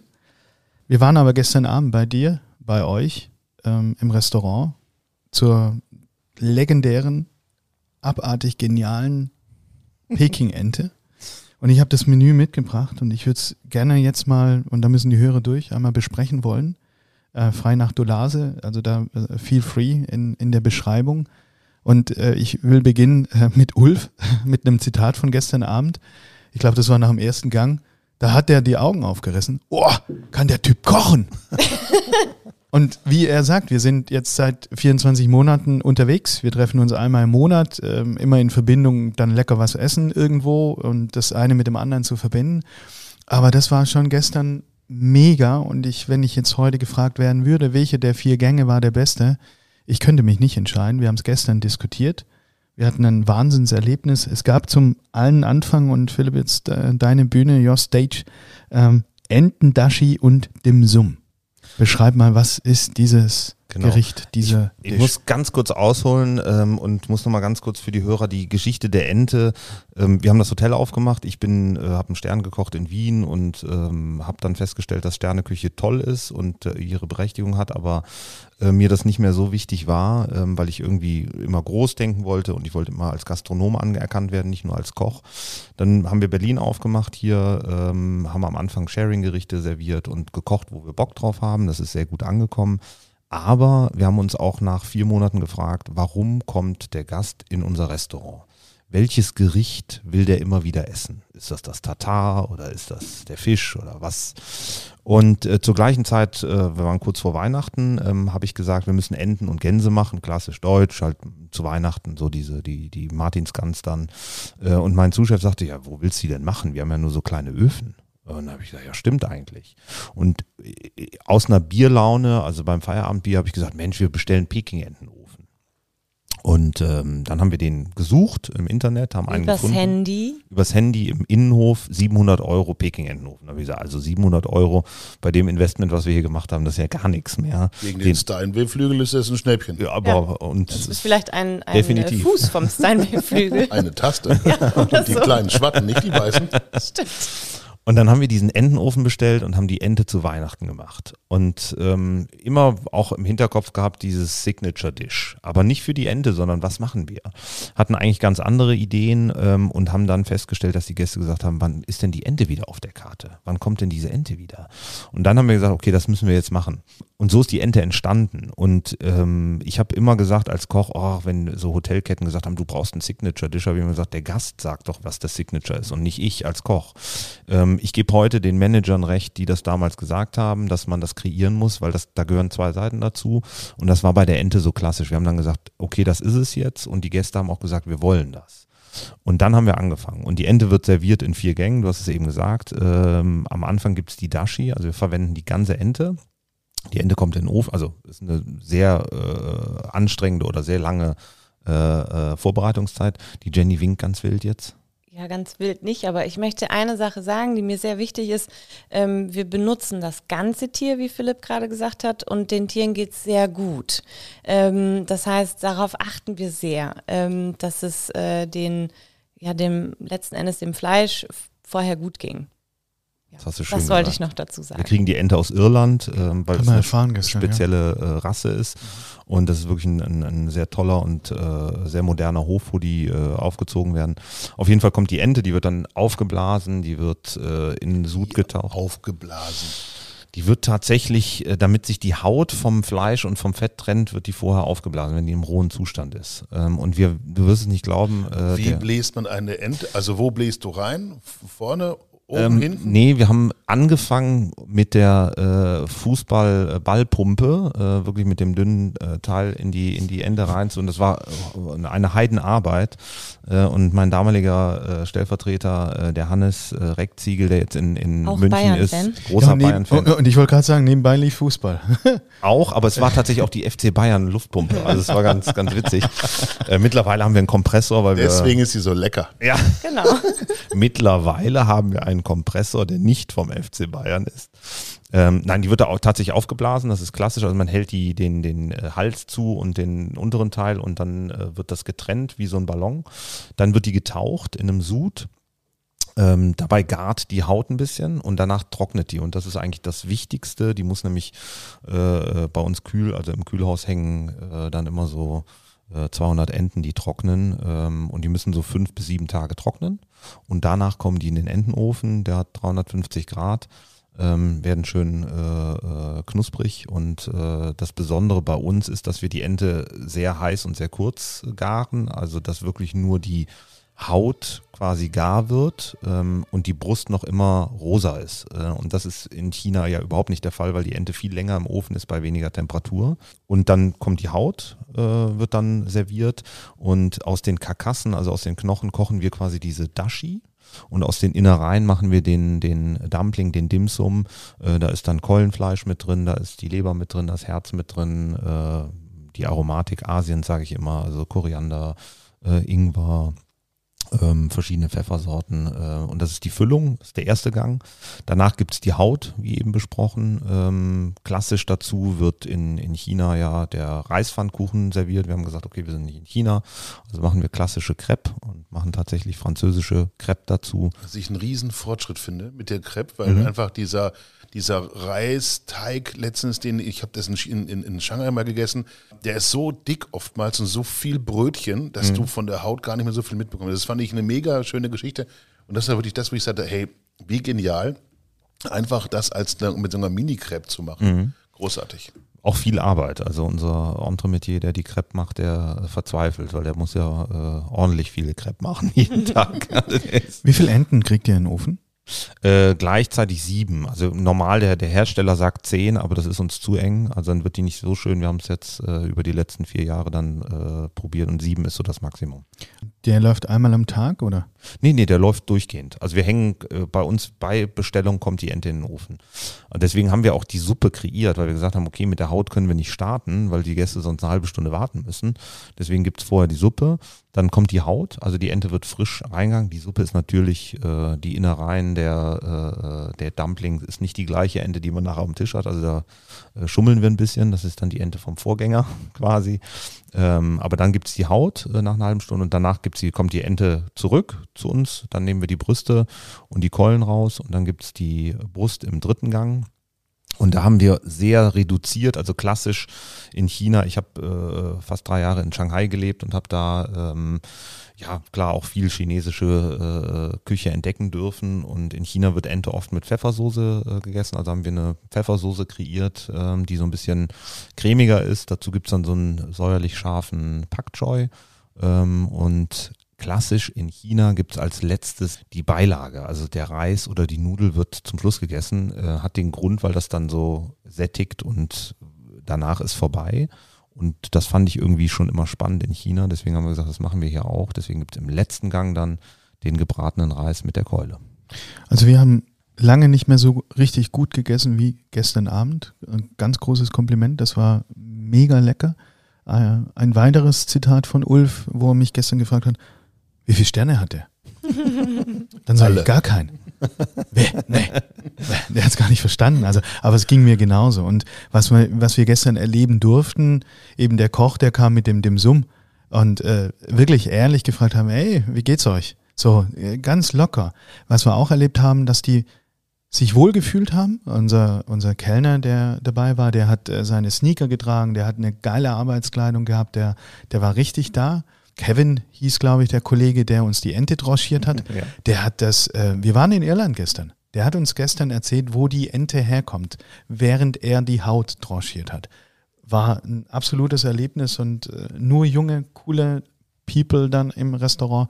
Später kam noch die äh, Patissiese und hat dann noch dem Ulf, äh, weil er Geburtstag hatte, noch ein kleines eine kleine Aufmerksamkeit gebracht und auch da haben wir uns wieder unterhalten, wie kommt das zustande? Also diese Kenntnis über das Produkt war schon sehr auffällig, ähm, dass alle genau wussten, was sie da tun und sich damit identifiziert haben. Also das war ihrs, was sie da gestern ja. eben ausserviert haben. Das war echt stark. Und das ist ja wichtig. Also das ist ja das Wichtige bei uns im Job. Ich habe bei Dieter Müller gearbeitet und wir haben äh, gekocht und haben für jeden die Gerichte gekocht und der Service hat trainiert und genau wusste ganz genau, was woher kommt und äh, wo das Produkt herkommt und warum muss man das nur in der Drei-Sterne-Küche wissen? Warum ist es nicht schön auch, dass der Service-Mitarbeiter hier weiß, Mensch, die Ente ist aus Irland und ich finde die auch cool. Ich habe die auch schon dreimal gegessen. Mir schmeckt die auch. Wir machen bei jeder neuen Karte gibt es ein Probeessen, äh, wo wir die Gerichte dem Service präsentieren und jeder isst und ich sage dann schon immer, ich weiß ganz genau, was wir am meisten verkaufen, weil ich sehe dann, wer was gut findet. Und wenn ich sehe, der Ronny findet den Eintopf super, dann weiß ich, der Ronny wird nur den Eintopf verkaufen. Und der andere findet das Reh gut, dann der wird nur das Reh verkaufen. Und so ist es. Also man, man hat einfach auch diese Gemeinschaft. Wir haben die Ente zusammen entwickelt. Ähm, natürlich habe ich eine ganz klare Vorstellung und ich bin in der Küche auch nochmal ein ganz anderer Chef als vielleicht im Hotel weil die Küche viel strukturierter ist, viel militärischer ist. Ähm, da wird nie hinterfragt, was der Chef sagt. Äh, das ist nochmal auch was, was ich im Hotel neu lernen musste, dass die Leute mal sagen, ja, warum denn? Wieso denn? In der Küche gab es das nie. In der Küche ist immer so, ja gut, der Chef sagt das, dann machen wir das so.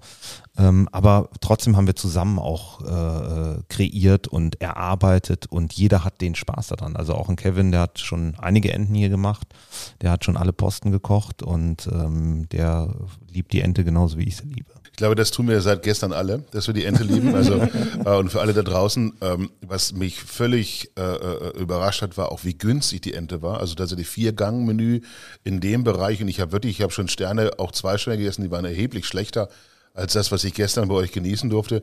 Und diese Ente gibt's für 64 Euro letztendlich in vier Gängen. Also das kann man echt nur empfehlen. Also wer jetzt die noch nicht kennt, dann her damit. Und wer jetzt sagt, Menschenskinders Enten und so, das ist mir ein bisschen zu tierisch. Es gibt neben Duck auch Fuck. Äh, also es gibt Duck und Fuck, das wird auch nicht besser.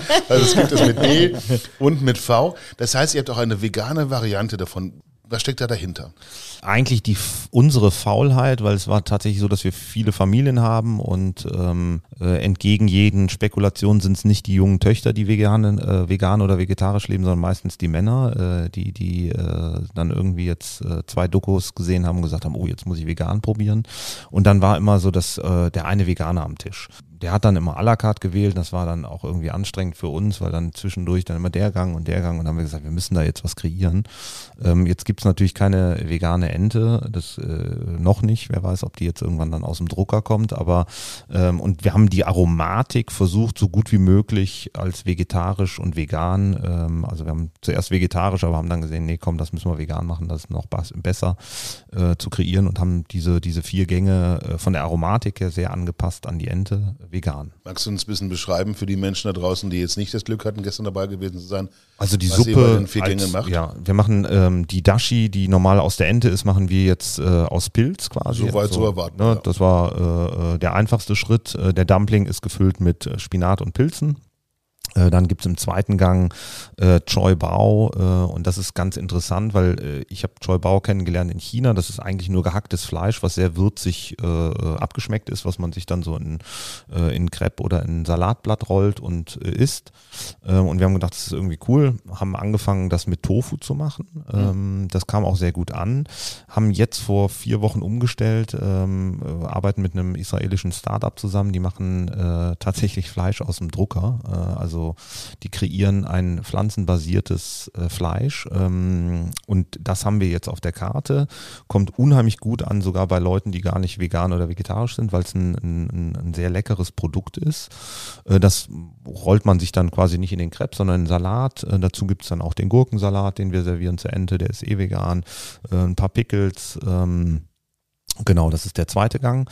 Dann gibt's anstatt der Brust, äh, machen wir Aubergine. Ähm, wir haben viel anderes Gemüse probiert und sind irgendwie immer wieder zur Aubergine gekommen und gesagt, die hat die meiste Ähnlichkeit äh, irgendwie auch. Machen die äh, Aubergine mit Aubergine. Also wir äh, haben einmal die Aubergine ge geschmort äh, und oben auf die Aubergine kommt noch so eine Creme aus der Aubergine. Also auch da nehmen wir alles wir garen die Aubergine im Ganzen, schneiden die und die äh, Schale oder die Haut wird dann quasi als Creme verarbeitet. Dazu gibt's dann auch diesen Choi, den wir auch zur Brust servieren, äh, eine vegane Gemüsejü ähm, und im letzten gibt's den Reis auch dann ohne Keule. Eine Frage dazu hat uns Tobi Scheibel mitgegeben, Senior Consultant bei, bei uns bei Chefs Kulinar. Wie kamst du auf diesen Signature Dish letzten Endes und welche Bedeutung hat die Ente inzwischen? Was macht sie als Umsatzanteil inzwischen auf der Karte? Also ähm, wie wir drauf gekommen sind, hatte ich eben gesagt, das war ja mehr so ein, so ein, so ein äh, äh, Versehen in Anführungsstrichen, äh, was wir dann ganz gut geplant haben. Ich habe am Anfang tatsächlich gedacht, dass wir vielleicht so drei, vier Enten am Tag verkaufen und dass ein paar Leute dafür kommen, habe aber sehr schnell festgestellt, dass das viel größer wurde als gedacht.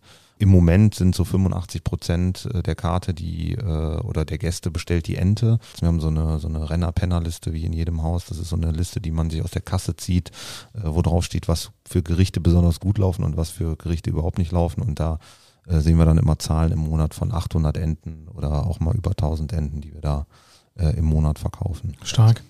Wo holst du dir deine Inspiration? Viel aus Reisen, ähm, aber auch aus Kochbüchern. Also ich bin so der klassische äh, Kochbuchsammler. Ähm, ich habe, weiß nicht, jetzt mittlerweile 700 Kochbücher zu Hause. Wo kaufst du die? Ich war früher sehr, sehr gerne in Köln. Gab es einen kleinen Laden, also einen kleinen großen Laden, äh, eine Gourmetbuchhandlung. Die hatte nur Kochbücher. Die hat leider zugemacht. Natürlich jetzt viel im Internet, muss man auch sagen. Mein, mein Schwager, der Bruder von Jenny, äh, hat mir uns beim Umzug geholfen und er sagte, oh. äh, du, du bist sehr oldschool. Äh, du kannst Bücher jetzt auch äh, auf dem Kindle oder aufs iPad dir laden. Du ja. brauchst sie nicht noch kaufen. Er hat gesagt, nee, nee, das ist was anderes. Sind dann keine Bücher. Genau, ja. ja. Und ich brauche diese Koch, also ich liebe auch einfach so die Haptik und äh, so ein neues Kochbuch, das riecht ja auch. Okay, wir waren ja mit Martin Smura, der Name dir sicherlich auch ein Begriff, als äh, ehemaliger Kempinski der hatte irgendwann von seiner Frau auch auferlegt erhalten, äh, keine weiteren Autos mehr zu kaufen, hat er uns erzählt. Also der hat eben auch so ein kleineres Hobby wie andere auch. Georg Bruch hat auch beschrieben, dass er, glaube ich, jeden Porsche Cabrio jedes Jahrgangs hat. Sagst du auch irgendwann Stopp, Philipp? Ja. Äh, keine weiteren Kochbücher mehr oder nur zwei pro Monat oder? Äh, Bücher sind wesentlich günstiger, dafür Regale zu kaufen, als Garagen für Porsches. Also, ja, das stimmt. Das Aber selbst da würde ich sagen, boah, her mit dem Porsche.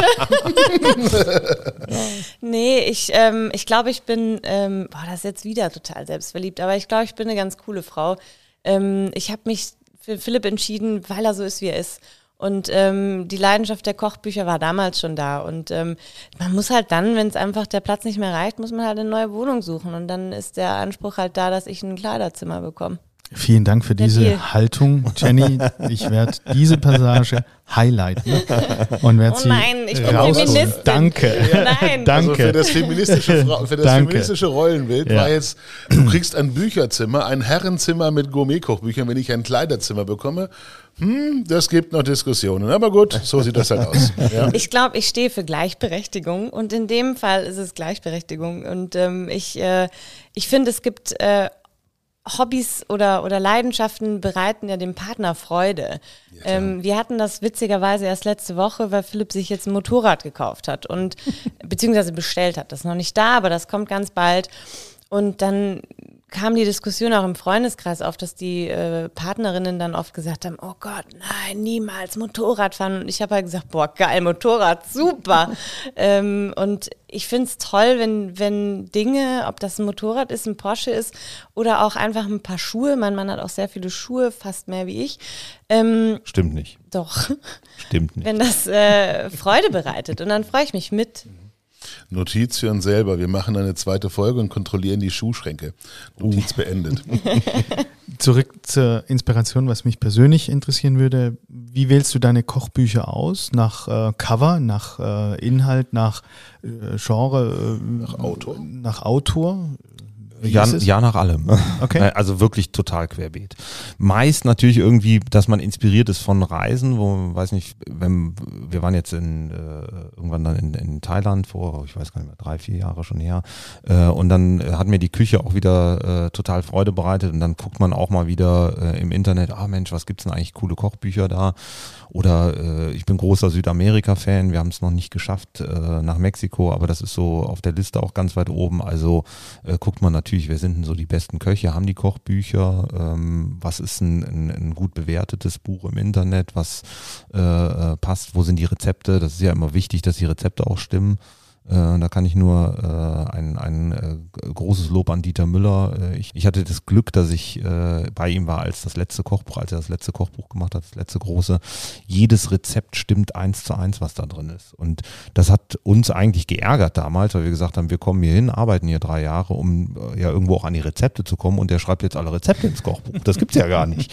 Äh, und äh, Dieter Müller sagte, nee, nee, das ist äh, genauso wichtig, weil damit zeige ich auch, wem die, ge- wem die Rezepte sind. Also damit ist das Statement auch da, dass den Curry Zitronengras Cappuccino, den gibt's so, wie der gekocht wird, äh, nur von Dieter Müller. Letzte abschließende Frage. Wie sortierst du deine Kochbücher? Nach Farben? Nach Ländern? Nach ähm, Gar nicht.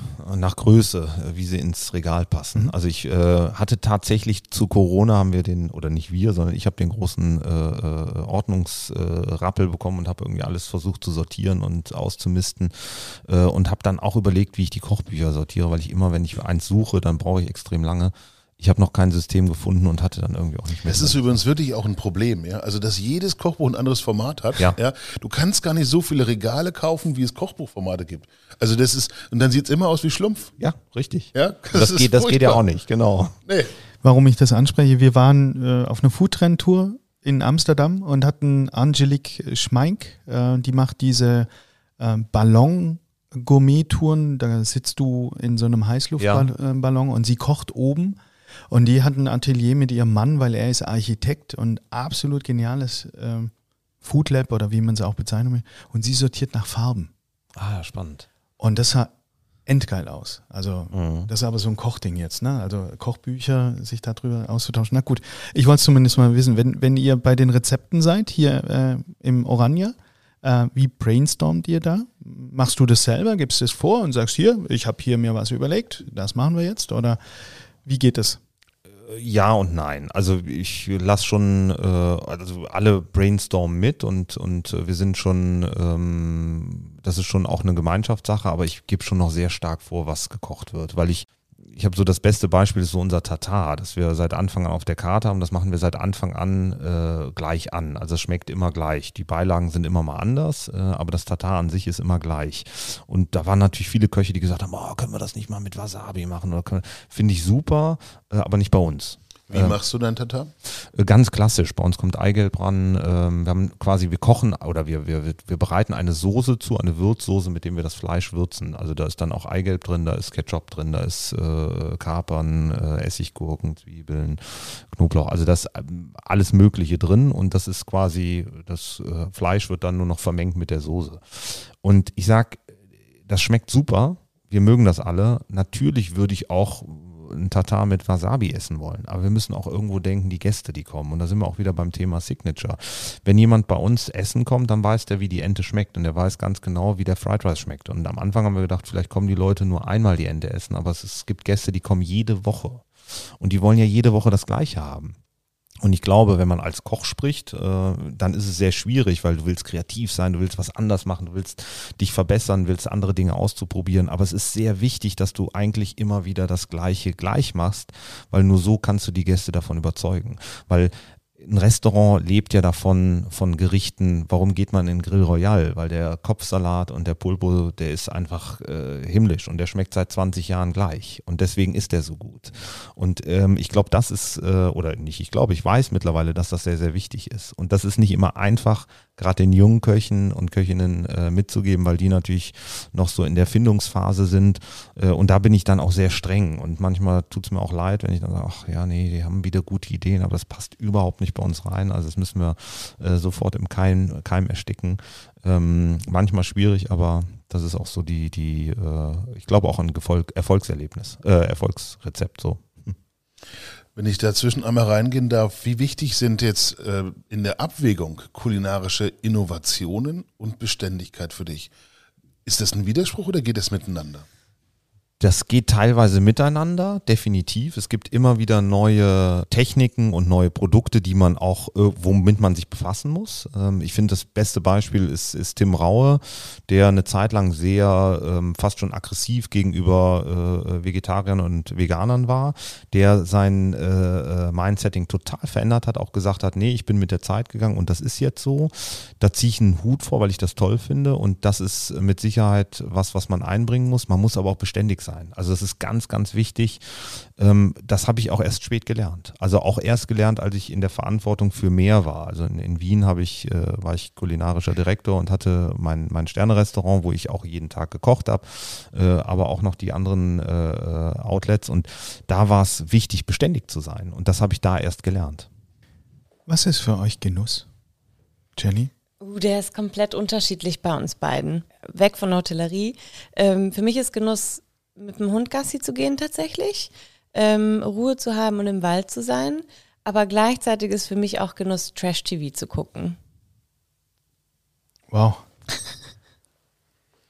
Das ist einer der seltenen Momente, in denen Matthias Rilling sprach. ich habe und Herren, versucht, das gerade einzuordnen. haben schon Ich hab- geschnitten, aber ich hab- das war wirklich so lang. Genau, ich habe hab Trash-TV jetzt mit Frau Merkel, habe ich gerade versucht, irgendwie übereinander zu kriegen, aber das gelingt mir irgendwie gar nicht. Nee, es ist Ich- auch komplett konträr. Ich lasse es so stehen, weil ich es, glaube ich, so ein bisschen verstehen kann. Ähm, Ruhe beim Spazierengehen äh, und normal und Trash einfach, Leichte Unterhaltung. ja, und Ja. nicht nachdenken und Genau. einfach äh, Durchzug. Ja, und lachen. Ja. Also ich, ähm, ich, ich versuche immer, mich recht zu fertigen, weil ich immer das Gefühl habe, die Gesellschaft fordert das von mir. Nö. Und bei Trash TV, ähm, ich ähm, sehe Dinge, die andere Leute nicht sehen. Und ich kann mich darüber kaputt lachen. Und ich muss auch sagen, ich habe nicht diesen Moment des Fremdschämens, sondern ähm, lach mich dann kaputt. Auch Großartig. alleine. Großartig. Und bei Ehrlich, dir? ehrlich. Ja, Genuss. Motorradfahren? Riesengroß, auch. Ich, der größte Genuss ist, äh, Zeit mit Menschen zu verbringen, die äh, einem gut tun, die man mag. Ähm, und Genuss ist auch, andere Menschen glücklich zu machen. Boah, das war aber jetzt richtig romantisch. Philipp. Ja, ne? Wahnsinn. Ja, aber das ist ja, ich, ich sage ja immer, schenken ist schöner als beschenkt zu werden. Also ähm, ich bin so klassisch vor Weihnachten, kaufe ich mir oft Dinge, die mir andere schenken wollen und Jenny rastet dann immer aus. und sagt, Warum kaufst du dir dieses Buch? Ich habe deiner Mutter gesagt, die soll dir, und dann habe ich gesagt, okay, ja, okay. Ähm, aber schenke unheimlich gerne. Also, Kannst du schenken auf Termin oder bist du auch so jemand, der dann das Geschenk schon am liebsten ein, zwei Tage eher übergeben möchte? Möchte schon, aber nicht mache. Ja, also wenn man was Schönes hat, dann ist man natürlich Kostet "Och, Überwindung, ja, ne, oder? oh, Ja, ja. Da freut sich bestimmt. Oder? Ist, das ist die Freude schon sehr groß. Okay, an diesem Punkt und erst recht in Berlin kommen wir natürlich auch an dem Thema vegetarisch-vegan überhaupt nicht vorbei. Ja, Menschen beschenken mit Genuss, das muss auch ohne Fleisch funktionieren. Wir haben über äh, Duck und Fuck schon gesprochen, aber wie weit geht ihr insgesamt? Wie sieht das aus? Gibt es das vegane Rührei zum Frühstück oder nur die Hafermilch? Sagt ihr, wir sind eher so die Gemüsefraktion oder sagt ihr, nein, wir sind auch technisch voll und ganz dabei? Vom Fleisch aus dem Drucker äh, haben wir schon gehört, aber äh, wie ist da eure Einstellung? Ja, äh, da kann ich jetzt sagen, ähm, wir, Jenny habe ich kennengelernt als absoluten Fleischfresser. Also sie hat, äh, äh, für sie war das Wichtigste die Salami am Frühstückstisch. Ähm, Jenny ist jetzt seit einem halben Jahr selber Vegetarierin. Und es ist total spannend. Ähm, Freunde von uns sagen, oh Gott, das hat Berlin euch angetan, dass Jenny jetzt vegetarisch ist. Das ist, äh, weil es hip ist. Überhaupt nicht. Bei Jenny geht es ums, ums Tierwohl.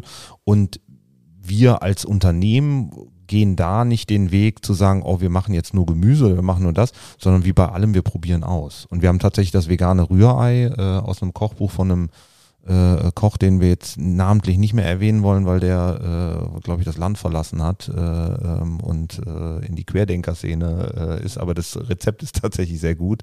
Ähm, und das haben wir ausprobiert. Das kommt unheimlich gut an bei den Gästen. Ähm, es gibt aber auch Leute, die äh, oder Gäste, die sagen, vegan und vegetarisch ist für uns nur Gemüse ähm, oder wir wollen gar keine Ersatzprodukte in dem Falle. Für uns ist wichtig, dass wir gute Produkte kaufen, egal um was es sich handelt.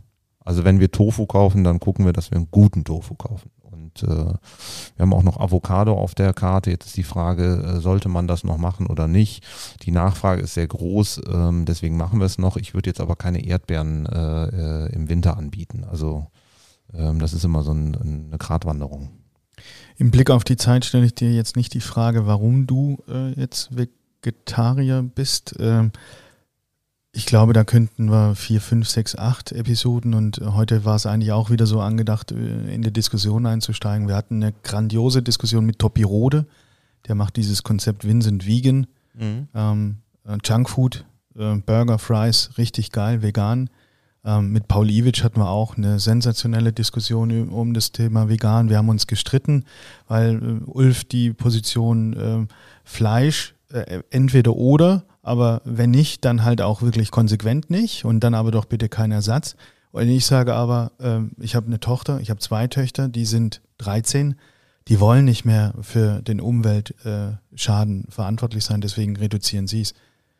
Jetzt habe ich doch wieder eine Minute draus ja, gemacht. hast du und ich muss noch nicht eine Kleinigkeit darauf erwähnen, das ist ja nicht viel. Ich meine, so wie du zwei Töchter hast, so habe ich zwei Söhne, beide komplett ausschließlich Carnivore, ja, also äh, schon, schon Karotte könnte Gift sein, sagen beide, ja. Ähm, nein, aber tatsächlich, ich muss ganz ehrlich geschehen, ich habe jetzt neulich das Glück gehabt, dass ich für Chefs Cuisinart die neue Grillfibel machen durfte. Äh, bei, einem, bei einem Kochstuhl haben dann Daniel Kemmer kennengelernt und der Daniel hatte von, von, von Green Force Produkte dabei und hat die zubereitet. Und ganz ehrlich, das Zeug war einfach so lecker. Ja, ich habe jetzt auch keine Ahnung genau, was drin ist. Ich habe den Beipackzettel nicht komplett gelesen, aber es war einfach lecker. Und ich glaube tatsächlich, dass dieses Material auch gut eine Chance hat, bei mir auf die Terrasse zu kommen in diesem Sommer. Ähm, da muss ich einfach zu der Position, die ich bei Paul Liebisch noch hatte, äh, und auch bei Vincent, wir gehen letzten Endes ein Stück weit auch zurück und sagen, hey, ich glaube, wir leben einfach in einer Zeit, in der es unglaublich viele neue Möglichkeiten gibt. Und wie blöd wären wir, wenn wir diese Möglichkeiten nicht nutzen. Punkt. Ich finde es auch gut. gut. Also ich verurteile niemanden und, und jeder soll sich so ernähren, wie er es für richtig hält. Wenn jemand sagt, er geht nur zu McDonalds, bitte schön, auf you go. Die Rechnung kriegt man dann in ein paar Jahren oder ein paar Jahre später. Ähm, ich habe mich da auch da nur dafür entschieden, weil ich einfach, ich bin Tierfreund schon immer gewesen und den Widerspruch habe ich lange in mir getragen, also über mehrere Jahre und auf der einen Seite immer gesagt, boah, lecker Fleisch, Wurst, mm. Äh, und auf der anderen Seite habe ich immer gesagt, oh Gott, die armen Tiere und ich kann, ich, ich und es kam der Punkt, vielleicht auch das Alter, dass ich es einfach nicht mehr geschafft habe, beides äh, zu machen. Und ähm, mir geht es ausschließlich darum, dass die Tiere, äh, dass denen gut geht. Und ich verbiete es mir nicht. Das heißt, wenn ich bei meinen Eltern bin auf dem Land in Oberbayern, wo ich weiß, wo die Kuh äh, stand äh, und wie die geschlachtet wurde, ähm, dann esse ich auch mal eine Gelbwurst oder eine Salami. Aber ähm, nur wenn ich das möchte. Ich würde vom Thema Kulinarik, vegan mal noch ein Thema anreisen, aufmachen wollen, das Thema Personal. Mhm. Ihr seid eine Familie, ihr seid um die 50 Personen für 41 Zimmer. Ihr lebt das Ganze vor als Eltern.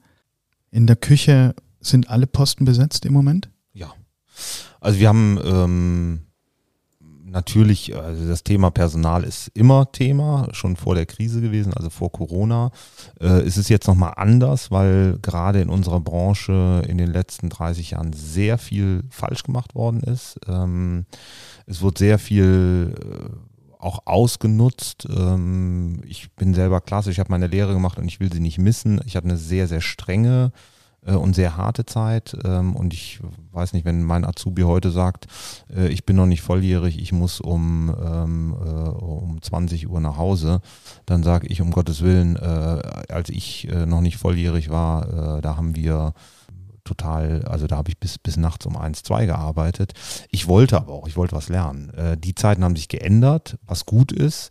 Ähm, die Ansprüche sind anders geworden, das ist auch gut und wir müssen mit der Zeit gehen. Und ich glaube, jeder Arbeitgeber, der mit der Zeit geht, wird weniger Probleme haben, gutes Personal zu finden. Wir könnten darüber jetzt auch noch stundenlang reden, glaube ich, äh, und über den Eisenbrei und über die Vier-Tage-Woche und über viele, viele andere Sachen. Aber ich glaube, wir machen es einfach kurz. Ja, nehmen letztens dieses eine, diesen einen Aspekt noch mit rein vom Alexander Eisenbrei, der eben vom Öschberghof kommt. Neulich gesagt, Menschenskinders, vielleicht wäre es eine Idee, die Kochausbildung einfach komplett umzudrehen und zu sagen, das wird eine universitäre Ausbildung, ein, ein akademischer Abschluss als Bachelor. Jenny schüttelt schon den Kopf, damit äh, kann ich die Antwort schon sehen, aber ihr da draußen sind noch nicht hören. Was haltet ihr davon? Darf ich gleich? Du darfst direkt Das ist losschießen. genau das Thema, ähm, was, was, wo ich denke, dass der, der Fehler liegt. Den jungen Leuten wird heutzutage ähm, schon von den Eltern, aber auch von der Gesellschaft aufgedrückt, ihr müsst Abitur machen und danach studieren. Und Philipp und ich, wir sind ein super Beispiel. Wir haben beide kein Abitur und wir haben beide nicht studiert, sind trotzdem erfolgreich und haben trotzdem Spaß am Leben und leben unser Leben so, wie, wie es uns gefällt. Ähm, und ich glaube, da sollte auch die Politik ansetzen, zu sagen, es ist eben nicht die Frage, wie viele Dreisätze kann ich lösen, weil den brauche ich nie wieder, ähm, sondern ah, das Schulbild mal ein bisschen anpassen an das Leben, was kommt und dann eben zu sagen, Mensch, es ist nicht immer wie sage ich, zielführend, dass man Abitur hat und studiert. Es ist genauso wichtig, dass Leute, die Bock auf einen, auf einen Job haben, auf eine, die eine Leidenschaft haben, ob das Kochen ist, ob das am Gastarbeiten ist, ob das Nähen ist oder ob das äh, Stricken ist oder irgendeine Leidenschaft hat. Und jeder Mensch hat eine Leidenschaft. Und ähm, das nicht hinten anzustellen, sondern zu sagen, Mensch, daraus kannst du dein, dein, dein Geld verdienen. Und eben nicht diese, diesen Zwang zu haben, ich muss jetzt studieren und ich muss Abitur machen. Punkt. Jenny hat es gesagt, genau. Ja, und ich glaube, das ist tatsächlich auch unser Stichwort, um dann jetzt äh, schleunigst mal zum Schluss, Rambo, zu kommen, weil wir haben jetzt eigentlich schon das zweite Schlusswort gehört. Deins vorhin war schon extrem stark äh, und wir senden aber immer noch, weil ich einfach glaube, es macht so unglaublich Spaß mit euch beiden, äh, sich hier auszutauschen. Ähm, von daher ist das tatsächlich mal der Podcast von uns für die ganz langen Anfahrten. Ja, also, Sechs Stunden. Sechs bis acht Stunden. Aber da bin ich wieder bei Jenny. Ja? Also lass uns nicht dafür entschuldigen, dass wir jetzt einfach das, die Zeit genutzt haben Nein, und mal ein bisschen länger gemacht haben, weil das war einfach bis hierher richtig lecker. Ja. Ich muss Und, auch äh, ganz kurz was sagen. bitte. Der größte Entertainer hat sich nie an die Zeiten gehalten. Thomas Gottschalk hat grundsätzlich immer Wetten Immer. das überzogen. Und Ja. ich finde, das äh, spiegeln wir vier gerade wieder. Von Oliver Kahn über Jürgen Klinsmann zu Thomas Gottschalk. Frau Merkel war auch am Tisch. Also heute, heute waren sie alle da. Absolut. absolut. So ist es halt im Orania Berlin. Und jetzt kommen wir tatsächlich zum Schluss, Rambo, liebe Leute. Kurze Fragen, kurze Antworten und bitte nicht kneifen. Was gehört für euch zu einem guten Tag? Frau Merkel.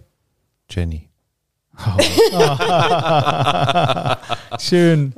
Was würdet ihr beide gerne können, was ihr nicht könnt, jeweils einzeln? Singen. Italienisch. ja, und das Schlimme ist, Philipp, Kurz und knapp. nee, Singen. das muss ich dazu sagen, weil es wäre echt schön, wenn Philipp singen könnte.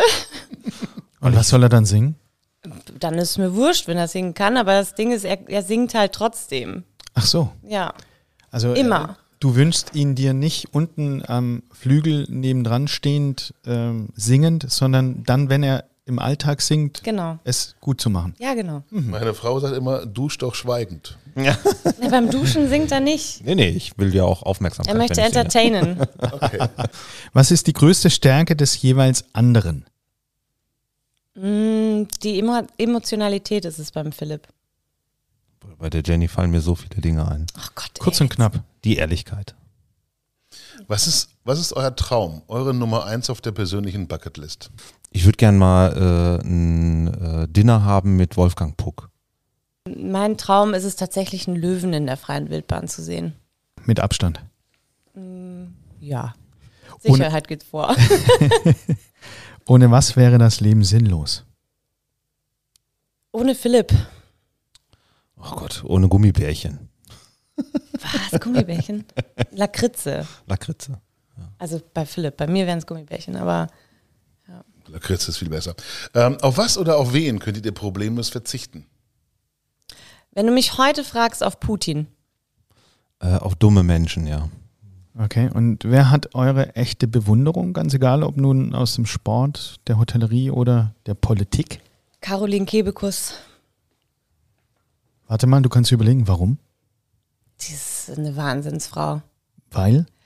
die Dinge anspricht, die sich keiner traut anzusprechen. Und es, glaube ich, 100 Prozent der Frauen so geht, wie sie es natürlich überspitzt darstellt. Aber sie, sie bringt die Dinge auf den Punkt und, und hat da keine Angst davor. Und dafür bewundere ich sie, weil man ist oft so, ich bin auch sehr höflich erzogen worden und äh, man hat oft eine Scheu, Dinge anzusprechen, die einen stören. Und ähm, je älter ich werde, desto mehr arbeite ich daran und manchmal ist es leider eben auch äh, nicht gerade charmant oder, oder etwas forscher. Aber Caroline Kebekus schafft es durch diesen Humor, Dinge wachzurütteln oder auch Personen wachzurütteln. Die hat ein großartiges Buch geschrieben, es kann nur eine geben. Und ähm, das ist Wahnsinn und ich lese echt gar nicht. Äh, habe es auch als Hörbuch äh, gehört. ähm, und das ist Wahnsinn. Das empfehle ich auch jedem Mann äh, zu lesen oder zu hören.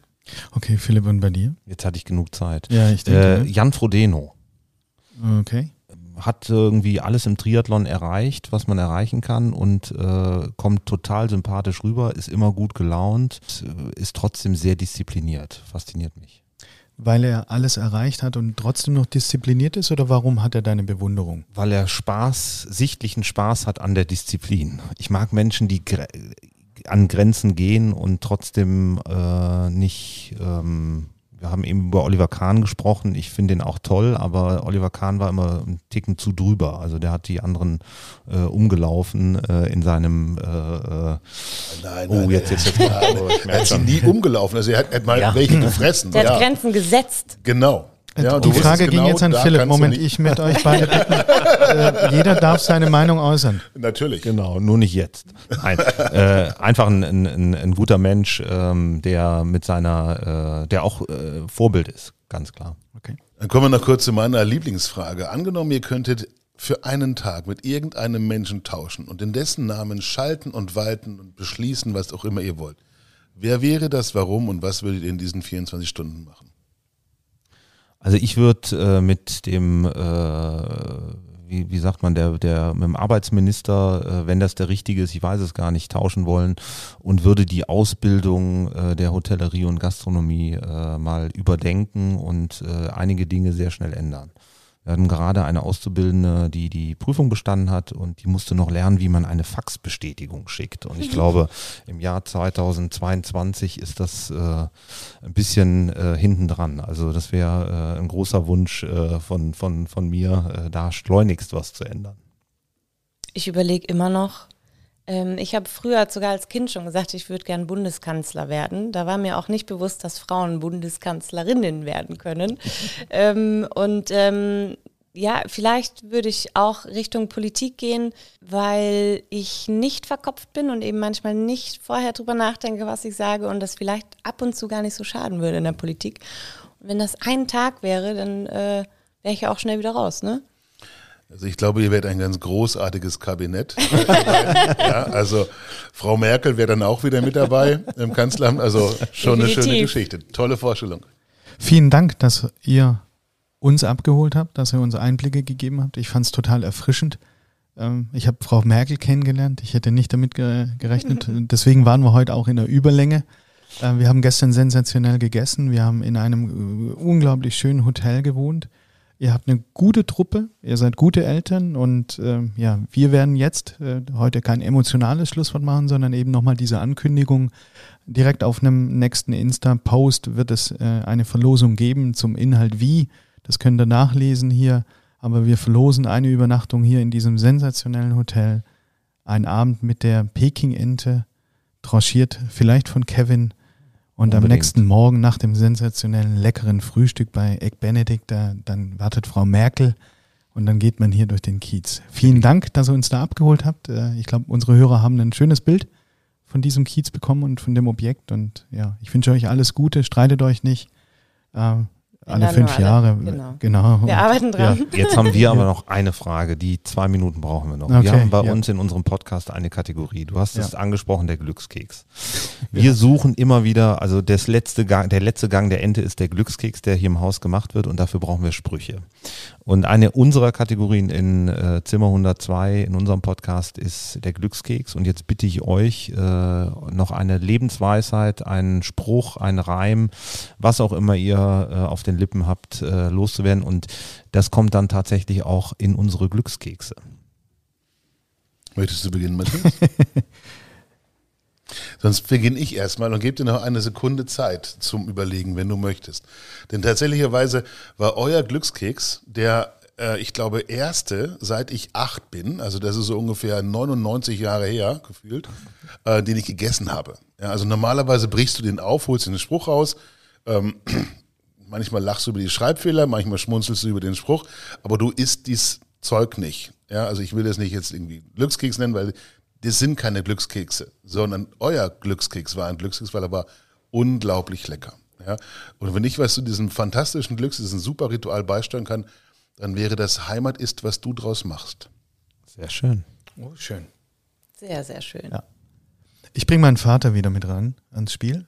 Ähm, ich würde ein Nein hast du schon, ein Ja kannst du bekommen. Sehr schön. Vielen lieben Dank. Danke, dass ihr uns eingeladen habt. Ja, Danke, dass ihr hier Spaß wart. gemacht. Hat Vielen wirklich Dank. sehr großen Spaß gemacht. Danke.